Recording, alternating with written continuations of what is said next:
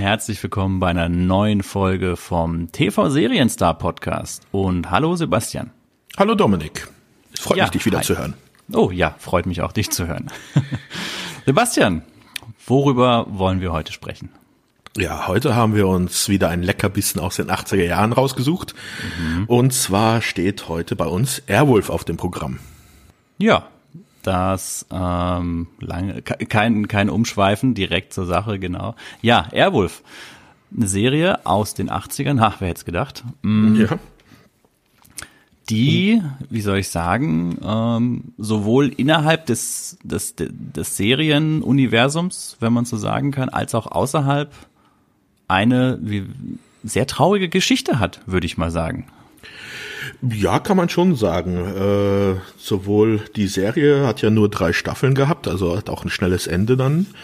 Äh, und auch äh, naja, beim Hauptdarsteller war es jetzt vielleicht kein schnelles Ende, aber auch eher ein trauriges. Aber da werden wir bestimmt noch drauf zu sprechen kommen. Genau. Um ähm, da direkt mal einzusteigen, ich habe ja schon, wir hatten ja schon bei der letzten Folge, als wir über Wer ist hier der Boss gesprochen hatten, ähm, diesen ja nicht ganz so schönen Aufhänger, dass eine der Darstellerinnen kurz vorher verstorben ist. Und tatsächlich ist es jetzt wieder der Fall. So schlimm das klingt. Ja, manche mögen jetzt denken, sie, wir haben einfach gewartet, bis jemand stirbt und haben uns dann diese Serie ausgesucht.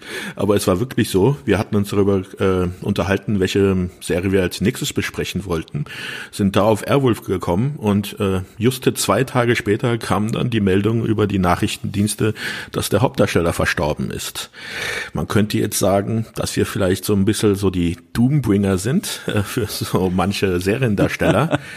ähm, vielleicht sollten wir daraus eine Marktstrategie machen. Einfach mal so ein paar Seriendarsteller anschreiben, hier, äh, schickt uns Geld, dann reden wir nicht über euch. Ja, das habe ich auch schon gedacht. Das ist zwar unglaublich makaber so zu denken, aber einfach zu sagen, hey, schaut mal hier in unsere Vita. Wir haben zwei Podcasts gemacht, zwei Darsteller sind gestorben, gerade just in diesem Zeitpunkt. Und ähm, passt mal auf, dass wir nicht über eure Serie reden. Und hier ist übrigens die Bankverbindung. Wir nehmen auch PayPal. Ich habe mich jetzt auch nicht getraut, nochmal nachzusehen, ob nicht vielleicht mittlerweile von Folge 1 noch irgendwie irgendjemand verstorben ist. Ja, ich glaube, das liegt aber einfach auch an dem äh, an der Sache, dass wir halt über Serien hauptsächlich sprechen, die in den 80er Jahren rausgekommen sind. Das sind ja dann jetzt schon fast 40 Jahre, die da vergangen sind und dann sind halt Hauptdarsteller, die in der Zeit halt zwischen 30 und 40 Jahre alt sind, äh, waren äh, prädestiniert dafür, jetzt so langsam halt auch äh, ihr Ableben zu finden. Und ich glaube, das wird uns noch häufiger äh, während unserer Produktion über den Weg laufen, dass da Leute dann verstorben sind. Vielleicht auch gerade erst. Also du meinst, die Leute sind halt leider alle jetzt dann so langsam mal fällig. Ja, es ist halt äh, der Lauf der Dinge. Ähm, 70 bis 80 Jahre ist halt doch schon ein recht gutes Alter für Schauspieler, die wie bekannterweise die meisten nicht gerade sehr gesund gelebt haben. Ja, aber das ist ja auch an sich eine ganz, ganz gute Sache, dass wir direkt jetzt, also, dass wir jetzt zu diesem Zeitpunkt dieses Projekt gestartet haben, um quasi nochmal so, ähm, die Leute kurz bevor sie dann endgültig von der Bildfläche verschwinden, da nochmal drüber zu sprechen und das Ganze nochmal zu thematisieren. Also besterer Zeitpunkt könnte eigentlich gar nicht einfallen und Oh Gott, das klingt alles ganz schön. Ja, ich glaube, die, ja. ich glaube, den Leuten selber, denen ist das äh, schnuppe egal, ob wir nun über sie reden oder nicht. Ich glaube, die wollen eher länger leben. Ja. Aber das ist ein anderes Thema. Okay, ich glaube, bevor wir jetzt weiter uns in diese äh, Thematik verrennen, starten wir doch einfach mal direkt mit Airwolf der genau. Serie. Hast du ein paar Daten für mich? Genau, wollen wir mal mit den Eckdaten anfangen. Ja, gerne. Also, die Serie lief in Amerika bei CBS, äh, hatte ihre Erstausstrahlung am 22.01.1984. Da kommen wir auch schon gleich zu einer Besonderheit. Äh, Airwolf selber hatte drei Staffeln. Wobei es dann aber noch eine Serie gab namens Airwolf 2, was in Amerika gesondert gezeigt worden ist, bei uns in Deutschland aber zusammen dann mit Airwolf in einem Block gezeigt worden ist. Um das jetzt mal ein bisschen aufzudröseln, Airwolf in Amerika halt wie gesagt CBS 1984 äh, kam dann nach Deutschland bei Sat 1 am 22.04.1986 mit der Pilotfolge. Waren dann insgesamt, wenn man halt alle vier Staffeln zusammennimmt, äh, ich glaube 80 Episoden, die man sich dann jetzt anschauen konnte. Kann man heutzutage auch sich anschauen, weil alle Folgen sind als DVD oder auch als Blu-ray äh, erschienen. Da gibt's auch eine schöne Sammelbox für die die sich das zulegen wollen. Die Serie wurde kreiert von Donald P. Belisario, eine Person, auf die wir auch noch häufiger bei unserem Podcast äh, treffen werden, weil er halt doch auch in den 80er Jahren einige Serien gemacht hat äh, und die halt auch ziemlich bekannt sind. Da wäre jetzt zum Beispiel erst einfach mal nochmal Magnum zu nennen. Ich glaube, wir haben Belisario auch schon in der ersten Folge genannt, mal kurz, weil er ja doch viel mit Glenn. Larson auch zusammengearbeitet hat. Genau. Ja. Also ist auch so ein Urgestein der 80er Jahre Serienlandschaft. Ne? Er ist halt einer, der auch noch heute arbeitet, äh, hat zum Beispiel auch Navy CIS ist von ihm. Es sind halt sehr häufig Serien, die halt mit Militär zu, äh, zu tun haben. Mhm. Ähm, wollen wir mal ein bisschen weitergehen. Was kann man zu dieser Serie sagen? Die Serie besteht ähm, eigentlich aus einem Cast aus, ich würde jetzt mal anfangen mit zwei Hauptdarstellern. Da kommen dann noch ein paar Nebendarsteller, die halt immer wieder auftauchen, noch dazu. Äh, in der zweiten Staffel kommt dann noch eine Hauptdarstellerin dazu. Und halt das Ganze, was halt auch der Namen namengebend ist, ist halt dieser Helikopter, der halt Airwolf heißt, den man eigentlich auch schon fast als Hauptdarsteller bezeichnen könnte. Bist du dir da sicher, dass man den Helikopter als einen Hauptdarsteller bezeichnen könnte? Da ist, glaube ich, ordentlich drüber zu diskutieren. Ich bin nämlich der Meinung, nein. Ja, also sagen wir es mal so, ohne den Helikopter, glaube ich, hätte ich diese Serie nicht gesehen. Ja, ja, klar, klar, klar. Das ist ja auch der Namensgeber der ganzen Sache. Aber ähm, in dem Zusammenhang, ich werde es gerade schon mal spoilern, wir müssen, wenn wir über Airwolf reden, auch ähm, unweigerlich über Knight Rider beziehungsweise Kid sprechen. Natürlich, also äh, das ist halt in den 80er Jahren insgesamt immer so gewesen, dass es da ziemlich viele Serien gab, wo es äh, um die Hauptdarsteller und dann ihr Gefährt ging. Also es gab ja auch noch äh, eine sehr kurzlebige Serie Street Talk, da war es ein Motorrad. Natürlich kann man jetzt sagen, dass Airwolf nicht äh, ein Charakter ist wie Kit, weil er natürlich einfach nicht diese Sprachsensoren oder die Möglichkeit hat, sich zu äh, artikulieren. Aber ähm, sagen wir, ich, es war vielleicht Hauptdarsteller, war ein falscher Ausdruck, aber es ist auf jeden Fall ein zentraler Punkt in der Serie. Ja, ja, ja, ja, genau. Da, da würde ich dann später gerne mal einhaken, wie und ob man Airwolf charakterisieren kann. Er ist eine Bitch. Holla, okay. Hat schon ganz schöne Geschütze, die da gleich aufgefahren werden. Ich bin, bin sehr gespannt auf die weitere Diskussion. Ja, ich warte ähm, ja immer noch auf die erste Folge, die dann, äh, wo wir ein E dran setzen müssen. Äh, ein E? Für explizit. Ach so, war das nicht ein R äh, für, für R-rated? Nein? Ach nee, glaub, ist es dann ein E. Bei Podcast Stimmt. ist es ein E. Ein E, na gut. Nee, ich glaube nicht. Aber ich glaube, wir, wir haben ja überlegt, ähm, wann kommt eine Folge, wo wir mal vielleicht unterschiedlicher Meinung sein werden ob die Serie, ähm, ja, egal. Wir werden sehen, welche Richtung es geht. Ja, aber lass uns doch erstmal im Vorfeld noch so ein bisschen die, die Eckdaten weitermachen. Wir haben ja schon so Erstausstrahlung, mhm. Anzahl der Staffeln, Folgen, ähm, wer die Serie gemacht hat. Hm, wollen wir direkt zu den Darstellern rübergehen? Ja, das können wir gerne machen. Also ich glaube, interessant für die Besprechung einfach sind insgesamt dann am Schluss vier Charaktere. Ähm, in der ersten äh, Staffel sind halt eindeutig die Hauptcharaktere. Jetzt ist die Frage, soll ich den englischen oder den deutschen Namen nehmen? Weil das ist schon eine Besonderheit. Der Hauptdarsteller im deutschen Huckleberry Hawk äh, hat nämlich einen anderen Namen als im englischen Original, weil im Englischen heißt er Stringfaller Hawk. Mhm. Da haben mhm. sich wohl die Macher gesagt, als sie das dann ins Deutsche synchronisiert haben hier, hm, Stringfellow ist jetzt nicht so der bekannte Name, ist auch wahrscheinlich in Amerika kein bekannter Name, aber damit werden viele Probleme haben und haben ihn deswegen dann einfach umbenannt in Huckleberry, was jetzt auch halt ein typisch amerikanischer Name ist. Ob das jetzt so viel Sinn gemacht hat, naja.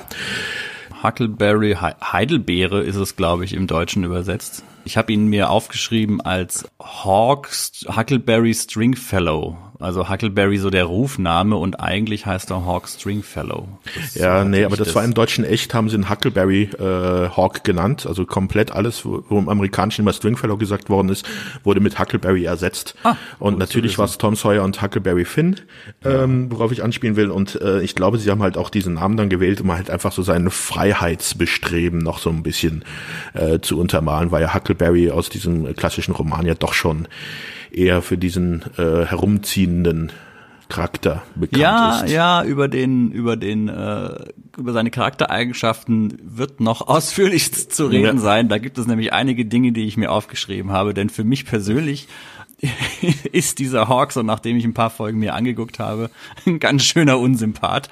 Aber äh, schauen wir mal. Wie würdest du eigentlich, also es wird Hawk ausgesprochen, gell? Hawk würde ich schon sagen. Hat zwar noch ein E hinten dran, aber ähm, Ja, genau. In den Folgen wird auch immer Hawk klingt aber, gesagt. Klingt aber komisch, gell? Hawk, Hawky, Ja. I, das ist merkwürdig. Es ist einfach ein stummes E. Ein stummes E, sehr schön. Ja. Ähm, von wem wurde denn Hawk dargestellt? Ja, gespielt hat diese Rolle äh, Jean Michael Vincent. Ein Typ, ähm, wie soll ich sagen, ja, damals äh, wurde häufig, also nicht nicht damals, sondern heutzutage wird eher einen häufigen Vergleich gezogen, dass er wohl der Brit Brad Pitt seiner damaligen Generation gewesen sein soll. Finde ich persönlich ein bisschen übertrieben. Ja. aber das habe ich häufiger in irgendwelchen Interviews und Retrospektiven über ihn gehört. Er selber hat insgesamt in über 50 Filmen mitgespielt, war damals äh, schon so ein angehender Star. Also er hatte angefangen seine Karriere in, in Rollen mit Filmen mit John Wayne, Charles Bronson, Robert Mitchum. Also schon ganz äh, gute Namen und äh, man hat ihm eigentlich eine große Zukunft vorausgesagt. Airwolf war dann auch so ein, seine erste große Serie, war dann auch ein richtig großer Erfolg in der ersten Staffel und äh, man konnte eigentlich, hatte abgesehen, dass aus ihm echt eine große, also dass da eine große Karriere hinten dran steht. Das hat sich dann aber nicht so ergeben. Genau. Da geht ja schon das erste traurige Kapitel dieser heutigen Podcast-Episode los, ne? Wollen wir da Das schon Leben. jetzt direkt drüber reden oder wollen wir uns das ein bisschen nach hinten schieben und erstmal über die anderen noch, die anderen Schauspieler was sagen? Ach, keine Ahnung. Ich würde eigentlich schon sagen, dass wir das jetzt machen, auch mit ihm und den ganzen Darstellern und dann in die Serie einsteigen. Ich meine, es ist, es ist ja jetzt auch sehr zeitnah eben auch, wir haben ja angedeutet, gerade weil der verstorben ist vor nicht allzu langer Zeit, der Schauspieler. 10. Februar habe ich hier stehen, 2019. Ja. Ja, es hat auch noch ein bisschen gedauert, bis es dann in die Medien geschafft hat, dass er verstorben ist. Einer seiner Mentoren, mit denen er halt schon früher gespielt hat, Robert Mitchum, ist halt auch eine Person, die dafür bekannt war, dass er ein harter Trinker war. John Michael hat halt mit äh, 21 wo er dann halt so angefangen hat, diese großen Rollen zu spielen, war das halt sein Vorbild und hat halt häufig mit diesen Leuten zusammen getrunken. Also John Wayne war jetzt auch ein äh, Nicht-Verächter der, äh, der alkoholischen Kost und ist halt dort mit Alkohol und das sehr stark in äh, Kontakt gekommen. Ein Nicht-Verächter der alkoholischen Kost. Das ist auch ähm, eine schöne Umschreibung für einen Alkoholiker. Für einen Säufer, ja. Also so ja, sagen wir, wie es ist. Er war schwerster Alkoholiker, ne? Und das ging auch schon während den Dreharbeiten zu Airwolf los und hat auch entsprechende Probleme schon für Ja, gesorgt. ja, ich hatte ein Interview gesehen mit einem äh, Produktionsassistenten, der halt gemeint hatte, das war halt schon recht früh. In der ersten Staffel hat das noch keine Auswirkung gehabt. Da hat man an seinen Trailer geklopft, hat gesagt, hier, hallo, äh, Aufnahme startet. Dann ist auch John Michael rausgekommen und das war kein Problem.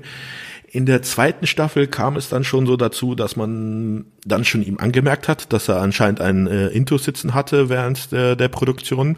Man konnte das aber noch äh, ganz gut überspielen. Aber dann in der dritten Staffel war es halt wohl so, dass er nicht nur Alkohol, sondern auch Kokain zu sich genommen hat und dass es da dann zu massiven Produktionsverzögerungen gekommen ist, weil man halt einfach mit ihm nicht drehen konnte an manchen Tagen.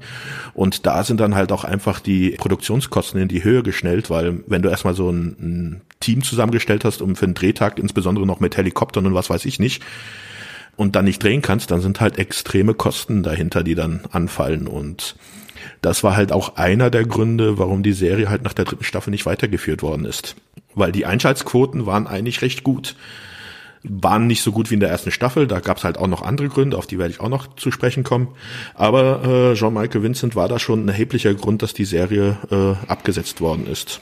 Ja, der ist ja auch mehrmals wegen Körperverletzung, Betr äh, am Steuer und so weiter, ähm, ja, nicht nur angeklagt, sondern auch ins Gefängnis geschickt worden. Genau. Äh, hatte später halt immer noch Probleme mit dem Alkohol, was sich dann halt auch noch so sehr ausgewirkt hat, dass er halt auch Autounfälle im Alkoholeinfluss verursacht hat. Da gibt's dann zum Beispiel auch, äh, das war irgendwann mal 94 oder 95, hat er einen äh, Autounfall gehabt, wo er durch die Windschutzscheibe geflogen ist. War dann kurz im Krankenhaus und ähm, ist dann bei den Dreharbeiten für den Film Redline, den ich jetzt selber nicht kenne, aufgetaucht mit den Verletzungen, die er noch im Gesicht hatte, um halt dort äh, die, seine Rolle weiterzuspielen. Ja. Kann man sich auf YouTube auch dann Filmausschnitte davon anschauen, wo er halt damit aufgespringter Lippe und blauen Flecken und was weiß ich nicht halt beim Set aufgetaucht ist und halt seine Rolle spielt. Also wir wollen ja jetzt hier nicht irgendwie so ein, so ein Bashing betreiben oder uns jetzt darüber lustig machen. Äh, es zieht sich halt tragischerweise wirklich wie ein roter Faden. Der ist davon nie so richtig losgekommen. Es zieht sich wie ein roter Faden durch sein Leben und durch seine ganze Karriere und er hat sich da wirklich das Ding, ja systematisch hat er sich quasi zugrunde gesoffen und ähm, Ja, was auch schade ist, weil er war Karriere ein, zerstört. er war halt eigentlich ein guter äh, Schauspieler. Also ich glaube, wenn er den Alkohol im, unter Kontrolle gekriegt hätte, hätte er wirklich eine große Karriere machen können. Mhm. Aber dann, was halt dann wirklich sein Ende bedeutet hat, war halt, dass er dann nochmal äh, zwei Jahre später nochmal einen Unfall hatte äh, unter Alkoholeinfluss. Da ist er wohl seiner Frau äh, auf, äh, hinten reingefahren in, den, in ihren Wagen, wobei er sich halt drei Wirbel im Genick angebrochen hat und man ihn intubieren musste und dabei bei der Intubation ist halt äh, wurden seine Stimmbänder beschädigt, was halt seine Stimme dann in Mitleidenschaft gezogen hat. Wenn man sich dann so Interviews von ihm anhört, die dann so Ende der 90er in den 2000er entstanden ist, merkt man halt schon, dass er ziemliche Probleme hat mit dem Sprechen. Er hat ja selber nie eingesehen, dass seine Karriere eigentlich zu Ende ist. Also ich hatte ein Interview gesehen bei ABC, äh, wo sie ihn zu zweit in den Stuhl reingehieft haben, weil er schon selber nicht mehr geschafft hat und ihn dann halt Fragen zu seiner Vergangenheit gestellt haben und er dann dabei gesagt hat, er wartet halt auf die nächsten Angebote für seine nächste Rolle. Ja, so eine völlige Selbstverleugnung fast schon, ne? Oder Ja. Verleugnung der Realität quasi, wo er sich, also kann, kann natürlich sein, ne? Dass er da dann auch irgendwann psychisch drunter gelitten hat und das alles selber nicht so verkraftet hat und das, das geht ja noch weiter, ne? Das ist ja dann auch ein ganz weiteres schlimmes Schicksal. Ich weiß nicht, ob du vorher noch was zu erwähnen hast, aber was dann 2014 ja auch noch passiert ist, ne? Genau, das wäre halt auch der nächste Punkt, den ich halt hatte, dass halt durch seine Alkoholeskapaden er halt auch äh, gesundheitliche Probleme äh, mit seinem mit dem Herzen hatte und das halt mit der Durchblutung und Arterienprobleme, äh, ja. Genau und deswegen er halt dann zwei OPs hatte, wo ihm halt der rechte Unterschenkel äh, amputiert werden musste. Also das ist der Wahnsinn. Also von, wie du gesagt hast, der, was hast du gemeint, der Brad Pitt. So Genau. ein bisschen zu ähm, Alkohol, Autounfälle, dann die Stimmbänder und dann sowas, dann noch mit den Beinen. Also es ist auch Wahnsinn, wenn man sich ein paar Fotos von ihm anguckt, wie er in den letzten Jahren ausgesehen hat. Oder allgemein mal einfach so eine Entwicklung von ihm auf, auf Fotos aus der Presse. Das ist übel. Das ist Ja. ganz, ganz übel, das zu sehen. Ist schon extrem traurig, ja. Ja, ja. Ja, und dann, ähm, ich glaube, er ist dann an Herzversagen. Okay, an Herzversagen stirbt man letztendlich immer. man hört das Herz aufzuschlagen, aber Ja. ähm, ja, das ist, dürfte wahrscheinlich mit seinen arteriellen Problemen zusammengehangen haben, dass dann halt immer über das Herz dann einfach das nicht mehr ge- mitgemacht hat. also einfach seinen ganzen Körper zugrunde gerichtet.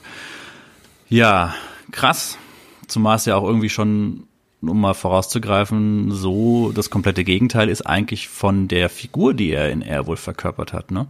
Ja, das ist schon äh, sehr, läuft schon sehr konträr, ja. Das ist der Wahnsinn, ja.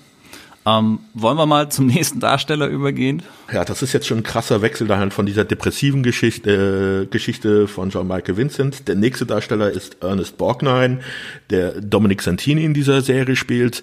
Ernest Borgnine hat eine großartige Karri- Karriere in Hollywood hin, äh, hingelegt. Hat auch, wie alt ist der Mann denn geworden? Ich glaube 95 oder sowas ist er geworden.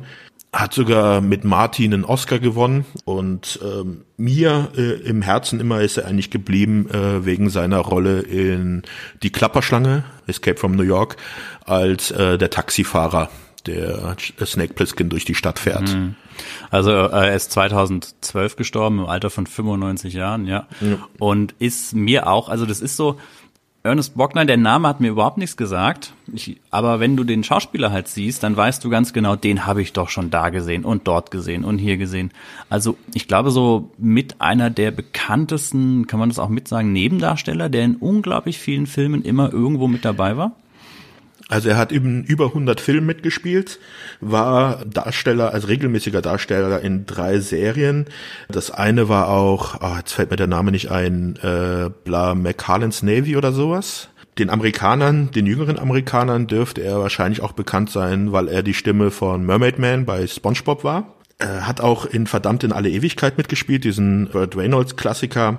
Dann vielleicht kennst du ihn auch noch aus äh, Die Höllenfahrt des po der Poseidon aus dem ähm, 70er Jahre War Film. das dieses ähm, Schiff, das irgendwie gesunken, gesunken ist oder sowas? Ich weiß es gar nicht. also mehr. das äh, umkippt, das, das Schiff, das halt umkippt, alles auf dem Kopf Ja. steht und äh, sie dann halt versuchen müssen, durch den Rumpf Ach, das halt, war so, äh, das Schiff zu genau, das war so verlassen. 70er Jahre, wo eh so diese Katastrophenfilme ganz, ganz groß dabei Genau. waren, ja. Gab es auch mal noch ein Remake mit Kurt Russell äh, in den 2000ern. Ja, also Ernest Borgnine ist ein ganz ganz großer, ähm, hat, hat mir immer gefallen in seinen Filmen. Was auch noch vielleicht ein bisschen dazu beiträgt, ist halt, dass er im Deutschen auch die Synchronstimme von, ich weiß jetzt leider den Namen nicht von äh, demjenigen, der dann aber später zum Beispiel auch Captain Blaubeer gesprochen hat. ja gut, das ist natürlich schon eine grundsympathische ja, also Stimme. Also das ja. äh, hat halt nochmal ein bisschen so dazu beigetragen. Ja, aber er ist ja auch so ein bisschen, also auch seine Rolle, würde ich sagen. Ich habe auch mal so bei ihm oft das Gefühl gehabt, er spielt immer häufig so ein bisschen sich selbst. Er wirkt ja immer so wie der, wie der freundliche Choleriker. So leicht, war so mein, mein Eindruck. Oder, oder der freundliche väterliche Choleriker, wenn man so sagen kann. Also immer so ein bisschen äh, eine kurze Zündschnur, ähm, hält auch, sagt, was er denkt, ähm, haut ein bisschen auf den Putz also sehr amerikanisch. Also man muss halt sagen, dass vor Airwolf hat er halt, äh, die meisten seiner Rollen waren halt dann doch eher häufig Bösewichter. Also er hat auch bei Wild Bunch mitgespielt, äh, diesen äh, mhm. Western, äh, wo er jetzt nicht gerade der netteste Charakter war. Ähm, war eigentlich eher bekannt dafür, glaube ich, äh, halt auch eher Bösewichter zu spielen obwohl halt seinen Oscar bei Marty, äh, wo er halt diesen sympathischen Metzger spielt, das ist halt äh, ja doch schon eher positiv behaftet. Ja, es sind, es sind wahnsinnig viele, viele Filme. Wie gesagt, ich kenne ihn echt immer nur so als das Gesicht hast du da gesehen, dort gesehen, so als Nebendarsteller. Und ganz bekannt ist einfach sein, sein, sein Grinsen auch, was er immer dabei hat. Ne? Also das ist schon, ähm, da hatten sie sich schon einen, einen guten Typen rausgesucht, quasi als Sidekick, kann ja, man ja so also sagen. Also er war auf jeden ne? Fall bekannt. Ein Oscar-Gewinner für eine Serie zu gewinnen, ist jetzt nicht so äh, leicht, glaube ich ja, Zuschauer Ernest Borgnine einfach mal googeln und ähm, wenn man wenn man das Bild sieht, dann weiß man sofort, ach ja klar, den hat man schon in zig anderen Sachen ja. gesehen. Ja. Dann würde ich mal weitergehen. Der nächste Charakter, der immer wieder auftaucht, aber würde ich jetzt nicht als Hauptcharakter äh, bezeichnen, weil er halt ja, bei ihm ist immer so die Rolle so ein bisschen zwiespältig, ob er nun wirklich zusammen mit denen arbeitet oder gegen die beiden. Das ist halt der Charakter von Archangel, gespielt von Alex Cord. Jetzt fällt mir gerade sein kompletter äh, Serienname gar nicht ein. Ich habe mir das aber mit dem Archangel auch aufgeschrieben, ob er der ähm, wirklich der Gute oder der Böse ist. Also ähm, Michael Archangel Goldsmith Briggs the Third. The Third? Die der Namen Dritte. dieser Serie sind halt schon sehr äh, interessant. Äh, da werden wir gleich, glaube ich, auch nochmal darauf zu kommen. Das sind halt typische Telling mal, Names. Ja, der, man kann sich am ehesten merken, das war der coole Typ im weißen Anzug mit der Augenklappe und dem genau. Gehstock. Zu dem weißen Anzug werde ich nachher auch noch kommen. Äh, wollen wir erstmal was zu Alex Cord sagen? Alex Cord äh, ist jetzt ein Schauspieler, der mir ansonsten überhaupt nicht präsent war. Ich habe mal in seine Vita reingeguckt ja. und habe halt gesehen, der Typ hat eigentlich nur äh, kleine Rollen in Serien gespielt fast. Also er hat 300 Folgen in verschiedenen Serien gespielt. Also Ansonsten ist das ein vollkommen unbeschriebenes Blatt für mich. Hat zwar ein sehr markantes Gesicht, wie ich finde. Also äh, in Airwolf, äh, man erkennt ihn sofort mit diesem, mit den, auch dann noch dieser äh, schwarz, geschwärzten, äh, mit dem geschwärzten Glas in seiner Brille und dem Gehstock, also sehr markant. Ja, stimmt, geschwärztes Glas. Ich habe ihn immer als Augenklappe abgespeichert. Dann war das jetzt beim Wiederschauen ach nee, der hat ja keine Augenklappe, der hat ja nur so ein geschwärztes Glas.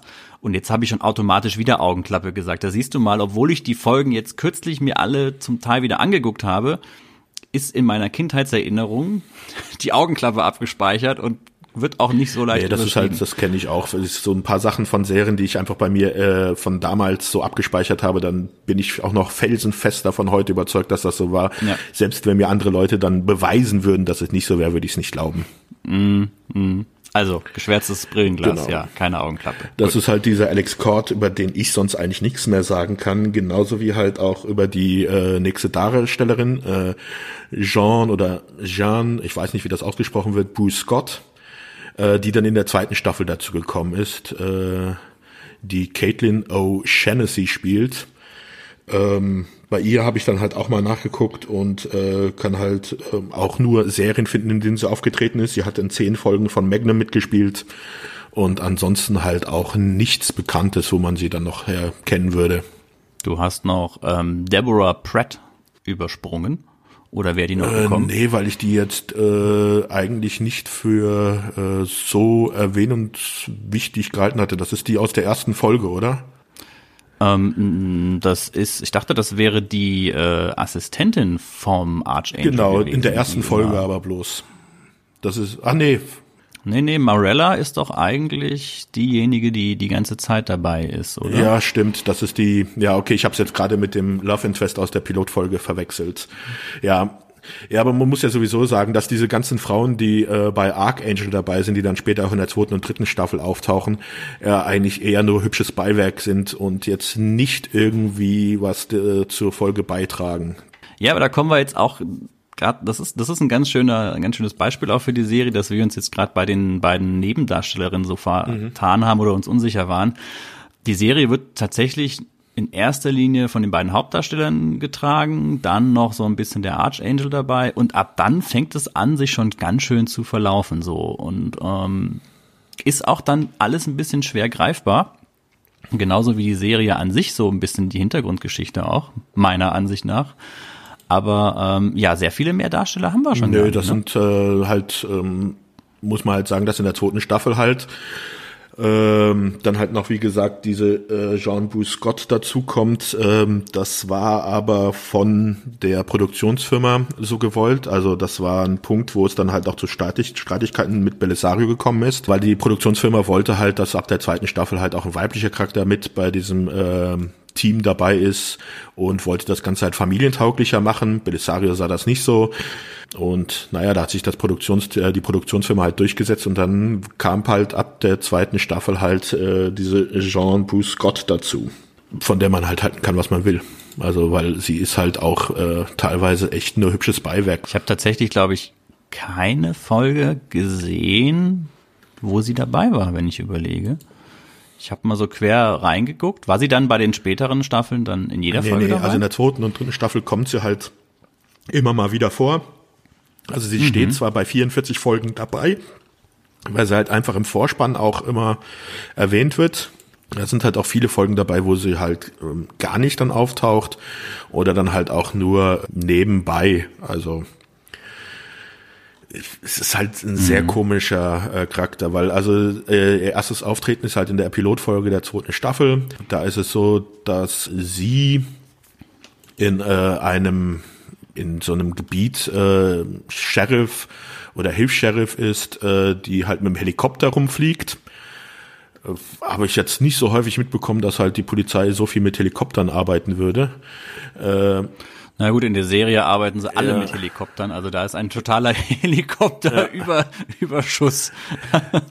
das ist der Wahnsinn. Da ist wirklich, also da wird quasi Helikopter durch, durch äh, nee, Autos werden durch Helikopter ja. ersetzt. Ja, also in dieser Folge, in dieser ersten äh, Folge der zweiten Staffel, da ist es halt so, dass ein äh, alter Bekannter äh, von Hawk ihn anruft, weil er gerade aus dem Knast abgehauen ist, ihm halt sagen will, hier, ich hau nach Mexiko ab. Hawk will halt nachschauen, äh, was mit dem passiert ist, weil der wird dann halt von dem Sheriff dieser Stadt halt äh, fest festgenommen und wird dann halt. Ach doch, die Folge ja. habe ich tatsächlich gesehen. Ach herrje, die war das dann, die und wird dann so eine für menschliche Jagd halt verwendet.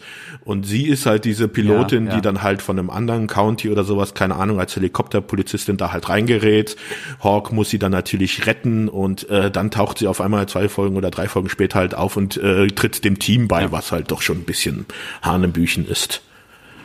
Ja, ja, das, das Team. äh, ja, werden wir, werden wir gleich eh, die, die gesamte Grundkonstellation ist irgendwie ohnehin so ein bisschen ah, sch schwer. Hab mich, hab mich damit schwer getan, das irgendwie zu greifen. Aber ich würde gerne noch eine weitere schillernde Figur äh, im Vorfeld nennen, die ähm, ja dazu beigetragen hat, dass diese Serie so ikonisch sich irgendwo verankert hat. Und zwar Sylvester, wie spricht man ihn aus? LeVay? Oh, jetzt hast du mich aber auf einem äh, falschen Fuß erwischt. das ist derjenige, der die Musik ah, gemacht ah, okay. hat. Die Titelmelodie.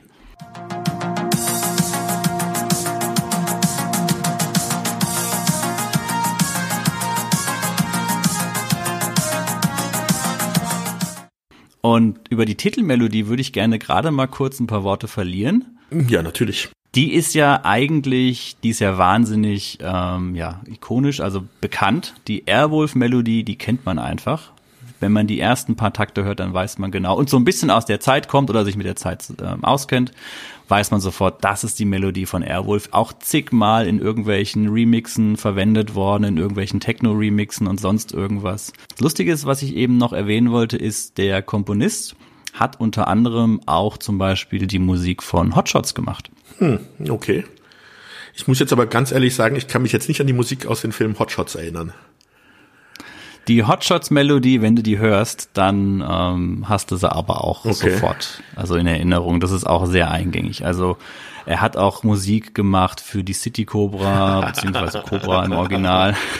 Highlight, Ja. Highlight-Film.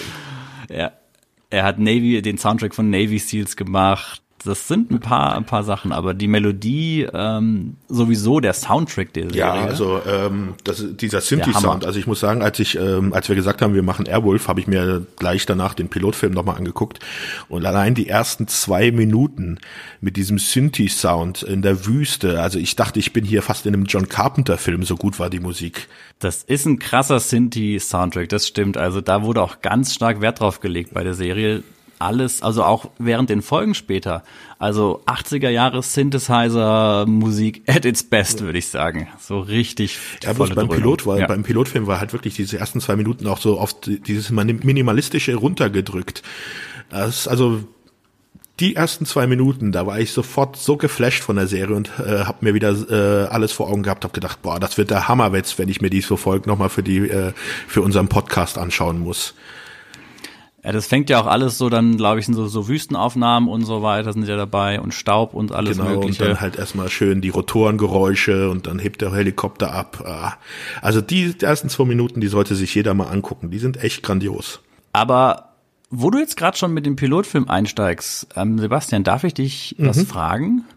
Was ist denn jetzt mal so die gesamte Hintergrundgeschichte von Airwolf beziehungsweise das Grundgerüst? Weil wenn ich ehrlich bin, ich habe mir die Handlung, also ich habe den Pilotfilm auch angeguckt und ich habe auch so die Handlung gelesen, aber so ganz hat sich's mir echt nicht erschlossen, wenn du Also, mir da helfen könntest. Wollen wir mal anfangen. Also Airwolf ist ein Geheimprojekt, äh, ein Kampfhelikopter. Auf die Details von diesem Kampfhelikopter werden wir bestimmt auch noch zu sprechen kommen.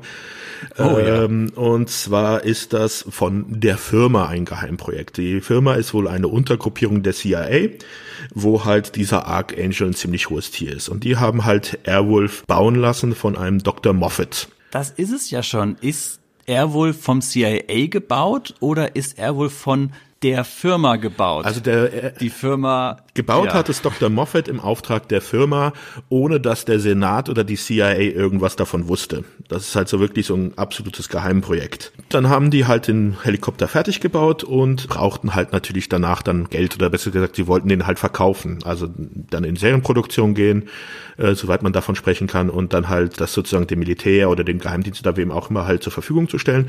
Und deswegen hat, haben sie halt einen Senator eingeladen, der sich halt den Test anschauen soll. Bei diesem Test hat dann Dr. Moffat halt, der, ja, wie soll ich sagen, schon so ein bisschen schizophren äh, zu sein scheint. Das ist schon so der Mad Scientist, Schon ne? so der extrem. verrückte Erfinder. Also allein Dr. Ja. Moffat. Also das ist ja schon sehr geil. Ähm, Dr. Moffat äh, klaut dann halt Airwolf, zerschießt halt auch die gesamte Testanlage, wo halt Archangel, äh, die ganzen Mitwissenschaftler und so dabei waren, schießt den ganzen Laden zu Klump. Da kriegt dann halt auch Archangel seine Verletzung her, also das halt das kaputte Auge, das jetzt mit dem Stock gehen muss. Und Moffat klaut halt diesen Helikopter Airwolf und äh, haut mit denen nach Libyen ab, um ihn halt an Gaddafi äh, zu verkaufen. Daraufhin äh, sucht halt Archangel äh, Huckleberry Hawk auf, der halt bei diesem Projekt Testpilot war während der Entwicklungsphase, weil halt dieser Helikopter von sonst keinem anderen mehr geflogen werden kann, so speziell ist der. Das ist auch wieder ein bisschen komisch, weil später fliegen halt noch andere Leute, aber egal. Auf jeden Fall äh, soll halt Hudson Hawk, äh, Hudson Hawk. das ist ein anderer Film. ein anderer. Äh, Huckleberry Hawk äh, soll halt diesen Helikopter aus Libyen wieder zurückklauen. Das ist ihm eigentlich alles ziemlich egal, weil er halt doch eher nur in seiner Blockhütte irgendwo, ich keine Ahnung, wo die sein soll, Kanada oder was weiß ich nicht, an seinem See, halt dort lieber nur Cello am See spielt und dem äh, Adler, der da lang fliegt, äh, zuschaut und Ja, ja. Also, also Huckleberry Hawk ist ja so der, ähm, um es einzuwerfen, so der klassische, wie es in den bei vielen Serien zu der Zeit gab, so der klassische traumatisierte Vietnam-Veteran, der zurückgezogene, der mit, mit dem allen abgeschlossen hat und jetzt da eben sein Eigenbrötler-Dasein in seiner Waldhütte. liebt halt seine Freiheit und will die halt für nichts aufgeben. Ist die Frage, liebt er die Freiheit oder ist er schon so ein kleiner Soziopath, so wie er sich manchmal verhält? Ja, das ist so, glaube ich, äh, das sind dann eher, glaube ich, so Drehbuchschwächen, äh, auf die man dann kommen sollte.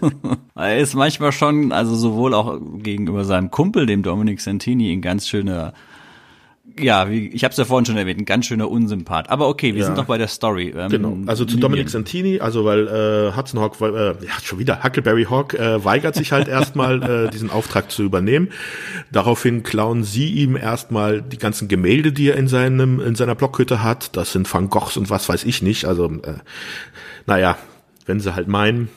Du willst uns, du willst nicht mit uns arbeiten, dann nehmen wir ja. dir die Bilder weg. So, das hast Man weiß auch davon. nicht, wie der Sehr sich schön. überhaupt Bilder leisten konnte, die, äh, oder besser, das war ja sein Großvater, der die gesammelt hat, die halt was weiß ich, wie viele Millionen kosten würden. Auf jeden Fall schleusen sie dann halt auch noch die Assistentin vom Archangel, die bleibt halt bei ihm in der, äh, in der Hütte.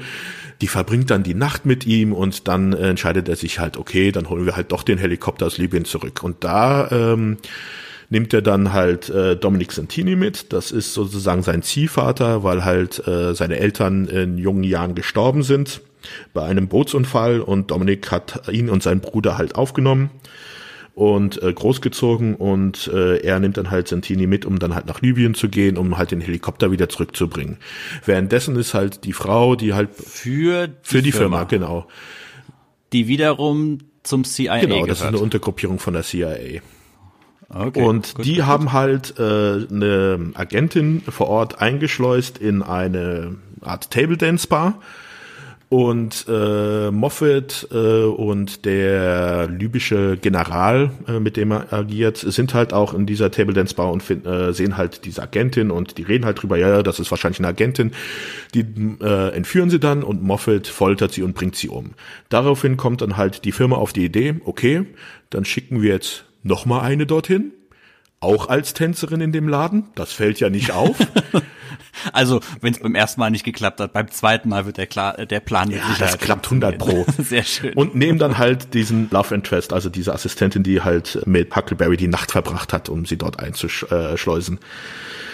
Huckleberry und Dominic reisen halt auch nach Libyen. Moffat entführt dann wieder den Love Interest. Die klauen den Helikopter. Also ich muss, mach das jetzt ein bisschen kurz, weil es halt echt ja, ja, ja. Es geht ja äh, wirklich nur um, um genau. die gesamte Hintergrundgeschichte mir und auch. Und also wie gesagt, sie holen dann halt den Helikopter zurück, die äh, Love Interest wird getötet und Huckleberry und Dominic entscheiden sich halt, diesen Helikopter nicht an die Firma zurückzugeben, sondern ihn in der Wüste zu verstecken. In einem alten, ausgebrannten Vulkan, so wie es aussieht. Nein, ja, Wüste, wo ist da, wo, wo spielt das nochmal eigentlich die Serie da hinten irgendwo? Mon Monument Valley. Ne? Genau, also ich hatte immer gedacht, weil wenn sie da in diese Wüste fliegen, äh, wo sie den Helikopter verstecken, weil da immer, da liegt ja meistens Schnee oder Eis oder sowas, dachte ich immer, das wäre halt irgendwo in Kanada oder sowas. Aber jetzt habe ich irgendwie bei äh, der Recherche gelesen, dass das Südkalifornien sein soll. Das ist ähm, Arizona, oder? Ja. Utah. Also so sieht, also so kennt diese Landschaft, die sieht so aus weil das ist ja schon die bekannte Landschaft, die man halt auch aus Western und Serien und sowas kennt. Mhm. Aber ich weiß jetzt nicht, ob das wirklich auch in der Serie dann dort verortet sein soll. Die Dreharbeiten glaube ich schon, weil man bin mir da jetzt nicht ganz sicher. Ähm, es ist ja ein richtiger Hubschrauber zum Einsatz gekommen und man hat ja dann auch nach einem Ort gesucht, um, wo man möglichst bei beständigem Wetter oder drehen konnte, um vom Wetter unabhängig zu sein. Deswegen könnte das da schon hinkommen. Auf jeden Fall, er behält dann den Helikopter für sich, um dann halt mit dem Helikopter dann später halt äh, nach eigenem Gutdünken halt irgendwelche Aufträge zu erfüllen oder besser gesagt halt der Firma meistens irgendwie zu helfen, wenn die Probleme haben oder halt nach seinem Bruder St. John zu suchen, der halt auch immer wieder ein Thema in dieser Serie ist. Genau, das ist ja, also ich, ich komme da immer noch nicht ganz klar auf die Hintergrundgeschichte. Im Auftrag der Firma, die den ähm, Helikopter quasi gebaut hat, holt er den zurück, gibt ihn aber, drückt ihn dann aber nicht raus und versteckt ihn. Also die Firma oder das CIA, die wissen auch nicht, wo der ist und er will ihn so lange behalten, bis, glaube ich, sein vermisster Bruder wieder ähm, gefunden wurde oder äh, befreit wurde. Genau. Und während er den Helikopter also versteckt und behält, ist also dieser Archangel der Ansprechpartner, der dann immer wieder zum Huckleberry hingeht und sagt, hey, mh, hm, du hast da den, den Helikopter noch, ähm, ich hätte da einen Auftrag für dich, wenn du für uns also so quasi arbeiten würdest. Und gleichzeitig versucht ja unabhängig von der Firma der CIA den Hubschrauber trotzdem noch immer wieder irgendwie vom äh, Huckleberry zurückzuholen. Genau, die versuchen halt dann äh, trotzdem noch über Satellitenaufnahmen oder durch, äh, bei manchen Folgen kommt das halt immer wieder vor, versuchen sie halt irgendwie den Helikopter ihm wegzunehmen, weil sie ihn halt gerne selber haben würden, weil sie halt nicht auf ihn angewiesen sein wollen. Ob wie, inwiefern das halt jetzt sinnvoll ist, weil äh, es heißt ja eigentlich in der Serie, dass er der Einzige ist, der den Helikopter sonst noch fliegen kann, außerdem Dr. Moffat, den er dann ja in einem ziemlichen Standoff äh, einfach niedergeballert hat, also cooler Standoff. Äh, Moffat steht da mit einer Pistole und äh, zielt auf äh, Airwolf und Airwolf ballert ihn mit Raketenplatz. ja, aber ich sag mal so, wenn man ein paar Folgen sich in der Serie anguckt, Hawk ist sowieso einer, der ähm, gerne mal die Probleme mit Gewalt löst. Also, also da muss ich eins ja. dazu sagen, für mich ist Hawk ein Kleinkind. Der verhält sich wie ein Kleinkind. er denkt, er ist der coolste von allen ähm, wenn ihm irgendjemand was sagt und äh, er sieht das nicht so, dann beharrt er auf seine Position, egal was ist. Er hat recht und es wird so gemacht. Es gibt zum Beispiel eine Folge, da finden sie Fotos oder kriegen Fotos zugespielt, dass äh, sein Bruder in, noch in Vietnam im Kriegsgefangenenlager sein sollen. Alle sagen mir, oh, wir erkennen da, das, keine Ahnung, ob das sein Bruder ist, das kann man nicht erkennen. Und der so, nee, nee, das ist mein Bruder. Da fliegen wir hin, den holen wir raus holt sich dann alte Kumpels äh, vom Vietnamkrieg, wo der eine gerade äh, kurz davor ist, zum Senator gewählt zu werden und fliegt mit denen äh, nach Vietnam um dann halt seinen Bruder aus diesem Kriegsgefangenenlager rauszuholen. Ende der Geschichte ist, der Bruder ist gar nicht da, der Senator geht drauf, besonders auch noch wie, weil Huckleberry halt mit Airwolf äh, dem Gefangenentransport hinterherfliegt und die anderen Leute, die da mit ihm auf dieser Befreiungsmission ist, bleiben halt zurück und müssen sich gegen diese ganzen vietnamesischen Soldaten erwehren. Und dann äh, macht halt der Senator einen Selbstmordangriff, zieht eine Handgranate, springt äh, in das Lager mit dem großen Maschinengewehr und jagt das in die Luft. Mhm. Und das ist halt, so ist halt äh, Huckleberry. Der ist halt das, was ihn interessiert, das muss passieren. Der Rest ist ihm vollkommen egal. Auch wie er mit äh, seinem Ziehvater, mit Dominic Santini teilweise umgeht. Dominic sagt ja häufiger so, na, lass uns mal lieber, das machen wir nicht, das ist zu gefährlich, aber Huckleberry, doch, doch, das machen wir so. Also, der schubst den manchmal ganz schön rum, ja, um seine Ziele zu erreichen. Ja. Also für mich verhält er sich halt wirklich wie ein Kleinkind. Das äh, auch so von wegen bei den Frauen, die will ich haben, die kriegt er auch. Ja, es ist so, für mich war so ein bisschen das Interessante, Hawk ist ja der ja, Vietnam-Veteran, also quasi militärisch ausgebildet und hat auch bestimmt schlimme Dinge gesehen und erlebt, hat aber mit dieser ganzen Sache abgeschlossen. Im Endeffekt, wie schon gesagt, lebt er in seiner Hütte da am See, die Hütte, die man ja auch nur mit einem Hubschrauber erreichen kann und so, also schön in seiner Festung der Einsamkeit, in der er da sitzt. Und gleichzeitig hat er aber diesen Hubschrauber, Airwolf, und benutzt den eben als Werkzeug, um seinen Willen durchzusetzen. Und das ist eben meistens Gewalt. Also ich weiß nicht, irgendwie auf der einen Seite will er sich von der ganzen Sache loslösen und abschließen, aber dann hängt er doch an dem Rockzipfel. Also da baust das ist so, die Maus beißt sich da selbst in den Schwanz, würde ich sagen. Irgendwo ähm, kommt er da nicht raus. Ja, insgesamt wird ja eigentlich fast jede Folge äh, durch Gewalteinwirkung von Airwolf gelöst. Dass sie da mal irgendwie was anderes machen, irgendwie äh, Leute hinters Licht führen, irgendwie austricksen, dass sie dann festgenommen werden. Es gibt eine Folge, wo es gegen irgendeinen so äh, Verbrecherboss auf einer Insel geht, der dort ein Casino aufgebaut hat und alle unter seiner Fuchtel hat. Da ballert er am Schluss einfach mit Airwolf das ganze gesamte Casino zu Brei. Egal, was da für Leute drinne sind. ja, das ist, das ist ähm, knallhart. Ich habe mir auch so ein bisschen, bisschen ähm, aufgeschrieben. Also Airwolf hatte ich so ein bisschen abgespeichert als, das ist so diese andere Serie, so ähnlich wie Kit und so weiter. Und das ist aber so ein bisschen Science-Fiction-mäßiger. Also ich habe es eher so in die Richtung Science-Fiction-Serie reingesetzt in meiner kindlichen Erinnerung. Aber das ist schon eher so fast Military Action, würde ich so ein bisschen sagen. Ne? Ja, das ist äh, typisch Belisario. Also das ist halt äh, eher so auf dem militärischen äh, Punkt. Also der, bei ihm sind ja alle Serien irgendwie immer mit dem Militär verknüpft. Selbst Magnum hatte er äh, den Vietnamkrieg als äh, Hintergrund. Vielleicht kann man ja mal einfach mal diese Spezifikation von Airwolf sich anschauen, um dann halt zu sehen, ist das nun wirklich militärisch oder sind auch Science-Fiction-Elemente enthalten. Würde ich einfach mal kurz äh, mir mal das jetzt erwähnen, was ich mir rausgesucht habe. Also Airwolf hat eine Höchstgeschwindigkeit von 555 Kilometer pro Stunde mit den Rotoren. ich habe mal einen Vergleich rausgesucht. Der schnellste bisher bekannte Helikopter ist der Eurocopter X hoch 3. Der ist von 2010 und der kam auf 472 Kilometer pro Stunde. Aber auch nur, weil er halt auch zwei Propeller nach vorne gerichtet hat, also wie so eine Propellermaschine. Mhm. Dann hat Airwolf noch seine Schubdüsen, mit denen er auf bis zu Mach 3 kommt.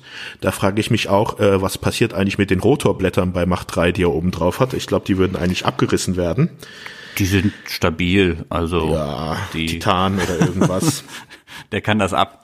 Und dann die Waffensysteme. Also es gibt wohl insgesamt 14 Waffensysteme, davon sind aber nicht alle benannt. Und zwar hat er auf, auf jeden Fall hat er vier 7,62 Millimeter Maschinengewehre. Die hat er an der Seite genauso wie zwei 40 Millimeter Maschinengewehre. Die Maschinengewehre sieht man ja auch immer sehr schön, ja. ja. Dann hat er vier AIM 4 Falcon Abschussbasen. Das sind die, die unten am äh, Rumpfboden sind. Äh, mit denen er verschiedene Raketen abschießen kann. Und zwar habe ich mal rausgesucht, er kann Hellfire, Copperhead und Red Eye abschießen, die alle seltsamerweise verschiedene äh, Radien, also Dicke haben, also was eigentlich gar nicht möglich wäre, aber egal.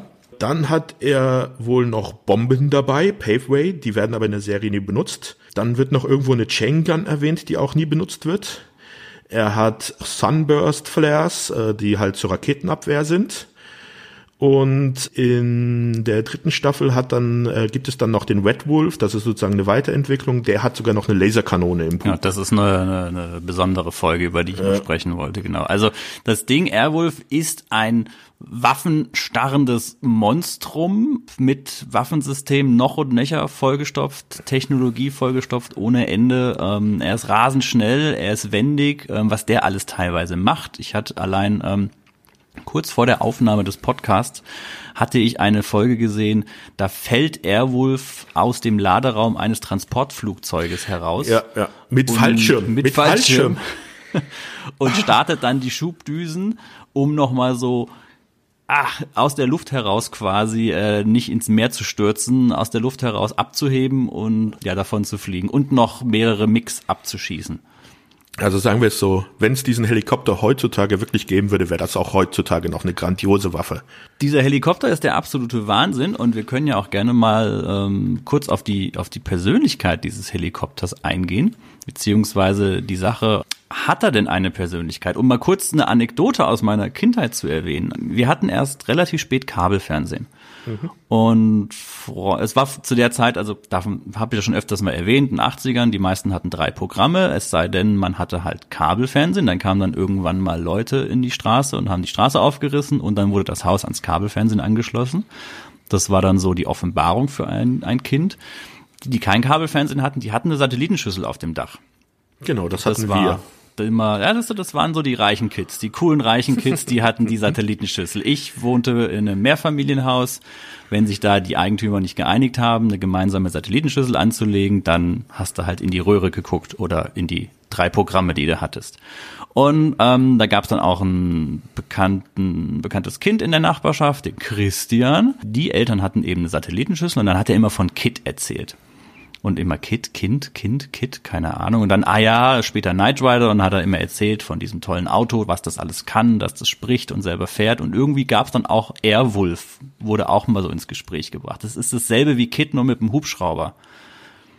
Aber Airwolf hatte für mich immer so eine, so eine Mystik, ich weiß auch nicht warum, weil ähm, dann nie so gesagt wurde, ja, welche Persönlichkeit hat denn der, spricht der oder sonst irgendwas. Es ist nur dieser, dieser gesichtslose schwarze Helikopter, der übrigens ja gar nicht schwarz ist, die Unterseite ist ja weiß. Mhm. Ähm, und ich war immer so ein bisschen so, oh, Airwolf, das ist wie Kit, nur der ist noch viel, viel krasser, weil der halt, weil es halt ein Hubschrauber ist. Was denkst du, hat Airwolf eine Persönlichkeit? Naja, würde ich jetzt nicht sagen. Das Einzige, was er machen kann, ist schreien.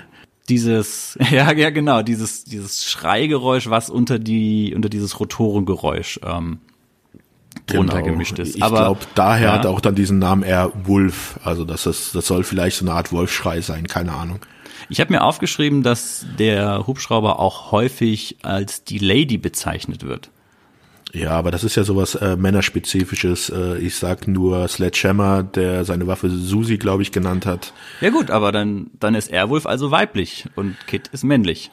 Äh, meistens so. sind die Waffen weiblich für die Männer, weil sie, also die, besonders die Waffenfetischisten sind ja doch schon eine eher leicht erotische Verbindung zu ihrer Waffe sehen. Keine Ahnung, also ich bin kein Waffennah, ich, äh, Waffen habe ich gar nichts mit zu tun, äh, sind mir eigentlich vollkommen egal, solange sie nicht auf mich gerichtet werden. ja, gut, guter Einwand, ja. ja, es war so meine Überlegung. Ähm, erstmal, die Serie heißt halt Airwolf, aber war ja von der Punkt äh, als weiterer Darsteller im Gegensatz zu Kit in der Serie Knight Rider, wo Kit wirklich meiner Ansicht nach ein Darsteller ist, ist ja Airwolf eher so eine Randerscheinung und eher so das, das Mittel zum Zweck. Ja, also Airwolf ist ein typisches Deus Ex Machina in vielen Folgen. Ja. Äh, die, besonders in den späteren Staffeln, so in der zweiten und dritten, wo man sich halt dann auch äh, von der Produktionsfirma so ein bisschen auch so das Setting geändert hat. Also in der ersten Staffel waren es ja immer irgendwie hauptsächlich internationale Spionagesachen. Da waren dann die typischen Bösewichte aus den 80er Jahren. Da hatte man die Russen, die Libyer, die dann gegen die da agiert worden ist. Und in der zweiten Staffel wollte man das halt alles so ein bisschen mehr heimatbezogen haben. Und äh, da waren das dann halt eher Fälle, Sachen, die halt so in Amerika selber stattgefunden haben. Da waren es dann Crime Lords und sowas. Es war nicht mehr so häufig dann halt dieses internationale.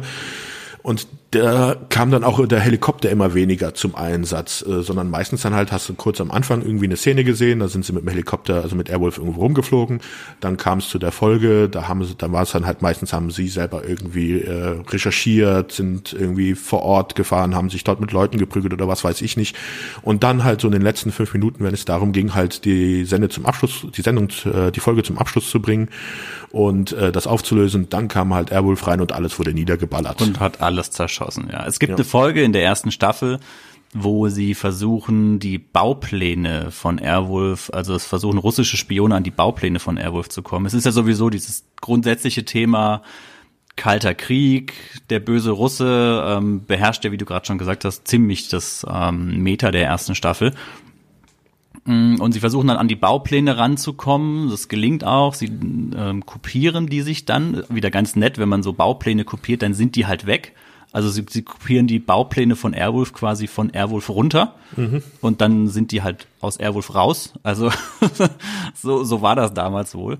Und da sagen sie, da gehen sie dann, glaube ich, auch, Airwolf hat irgendwie tausende von Gefechte erlebt und hat die sich alle abgespeichert und analysiert. Und in der Folge wird gesagt, Airwolf verfüge über eine bösartig erschreckende Intelligenz wie die seines Machers.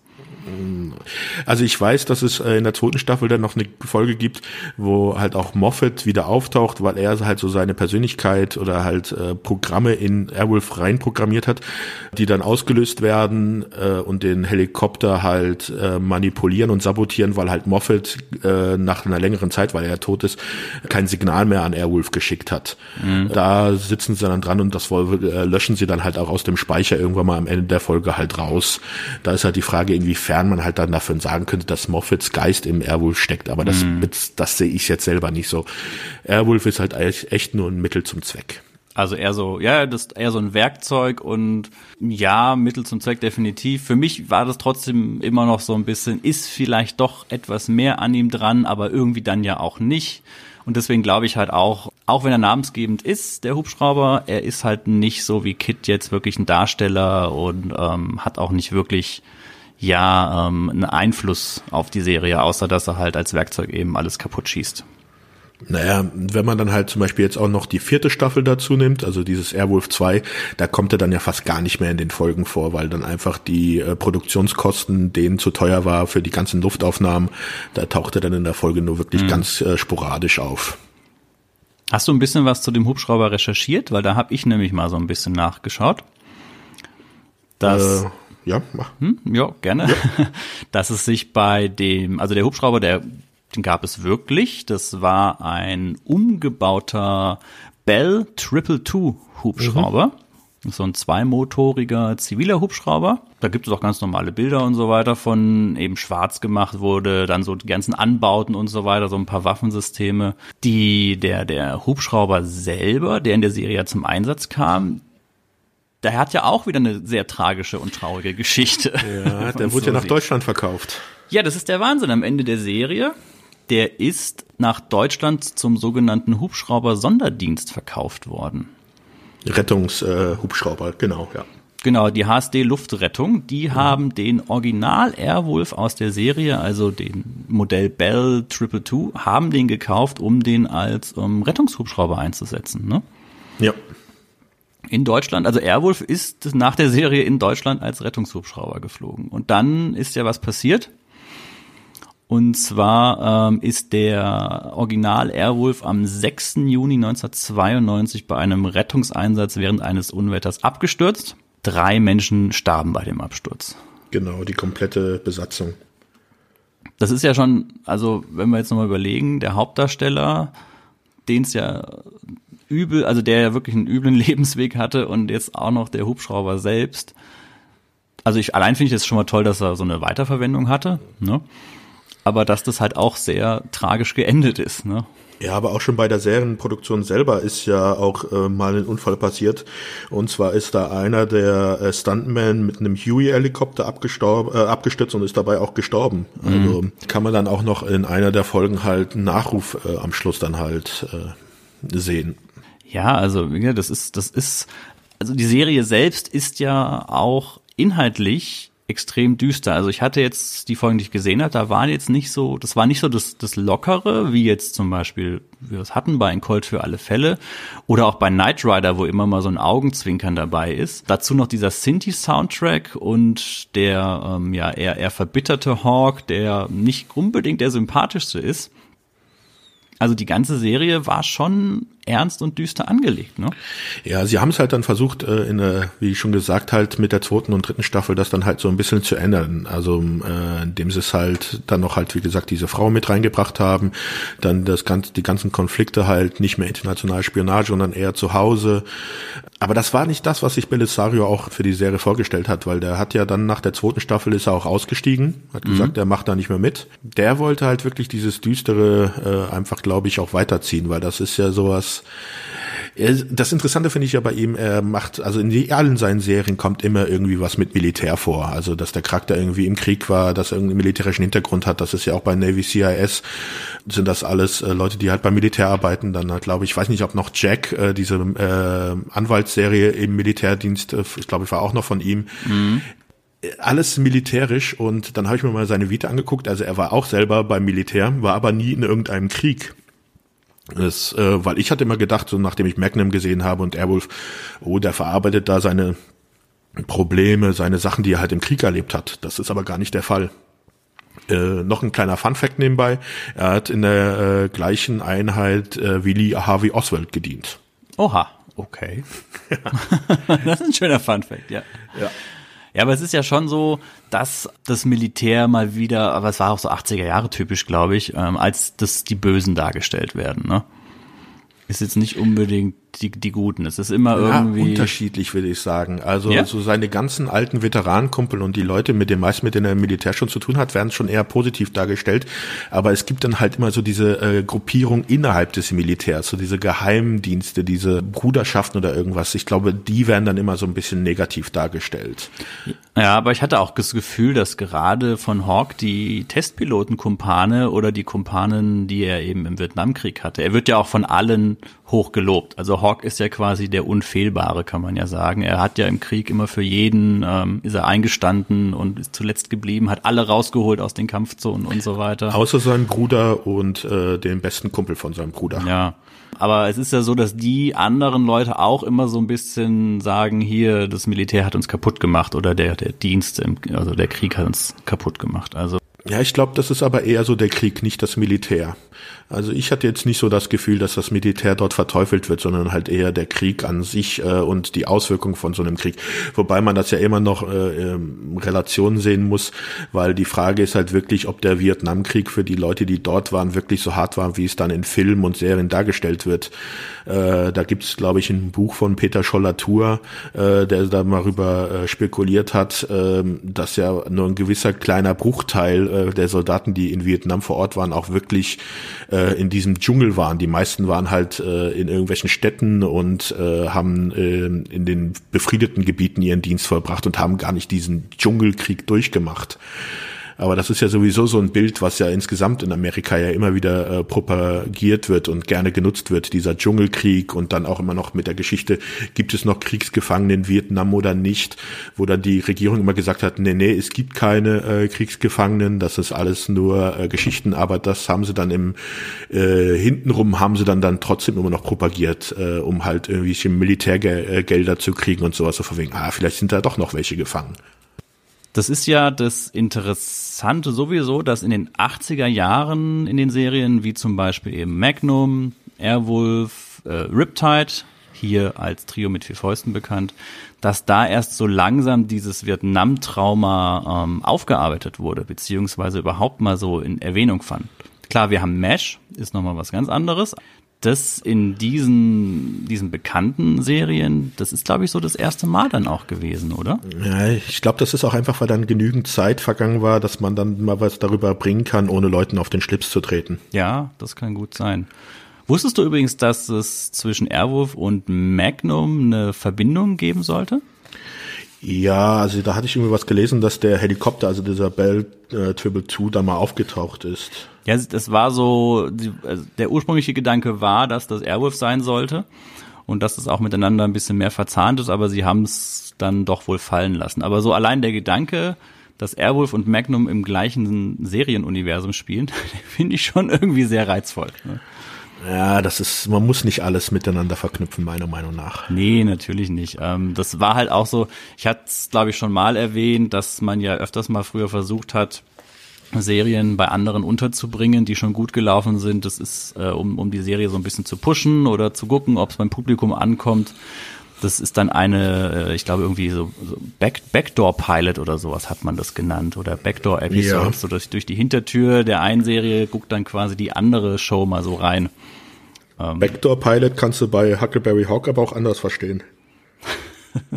Bitte was? Alter. Darüber wollen wir nicht genau Junge, Junge, Junge, Junge. Alles klar. Ähm, ja. Kommen wir noch mal zu der Serie an sich. Hm? Ja, anderes Thema, ja. Ja, Hubschraubergeräusche habe ich mir noch aufgeschrieben. Mein lieber Mann, wenn du dir die Serie anguckst, du hast ja permanent Hubschraubergeräusche im Ohr.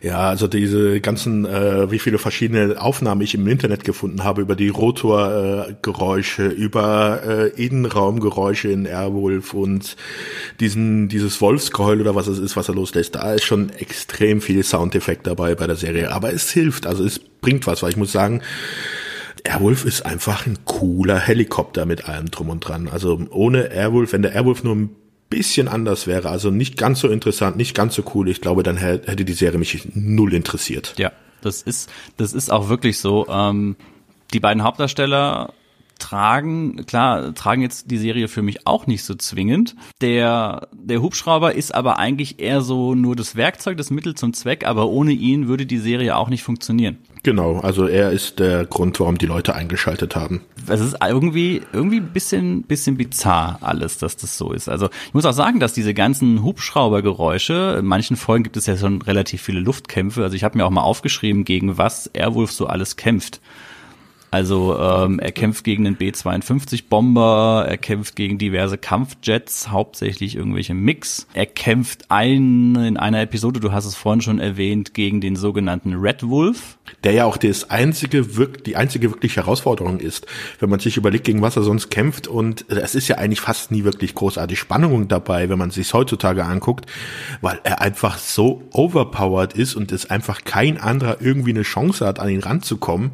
Das ist halt also wie gesagt, da finde ich halt dieses Bild äh, vom Dr. Muffet mit der Pistole gegen äh, Airwolf mit den Raketenwerfern ist halt ist halt äh, wirklich ein Paradebeispiel für die Serie, weil das immer so ausgeht eigentlich. Die könnten sich alle mit Pistolen eigentlich nur gegen ihn stellen. Das hat den gleichen Auswirkungen, ob sie mit Pistole oder mit Mix gegen ihn kämpfen. Ja, Airwolf ist ja auch irgendwie ganz schön gepanzert, ne? Also man sieht ja auch, wie dann Kugeln an ihm abprallen zum Teil. Es ist alles gepanzert. Selbst die Luftschächte, die ein für die Turbinen sind gepanzert. Er hat nur eine einzige Schwachstelle, das wird dem Pilot erwähnt, und das ist der Einfüllstutzen, der vorne dran ist, um ihn per Luft zu betanken. Wenn man äh, dort äh, hineinschießen würde, würde der ganze Helikopter in die Luft fliegen. Also so ein bisschen der Schacht des Todessterns. Mm. Auch sehr, sehr, sehr klasse, ja, okay.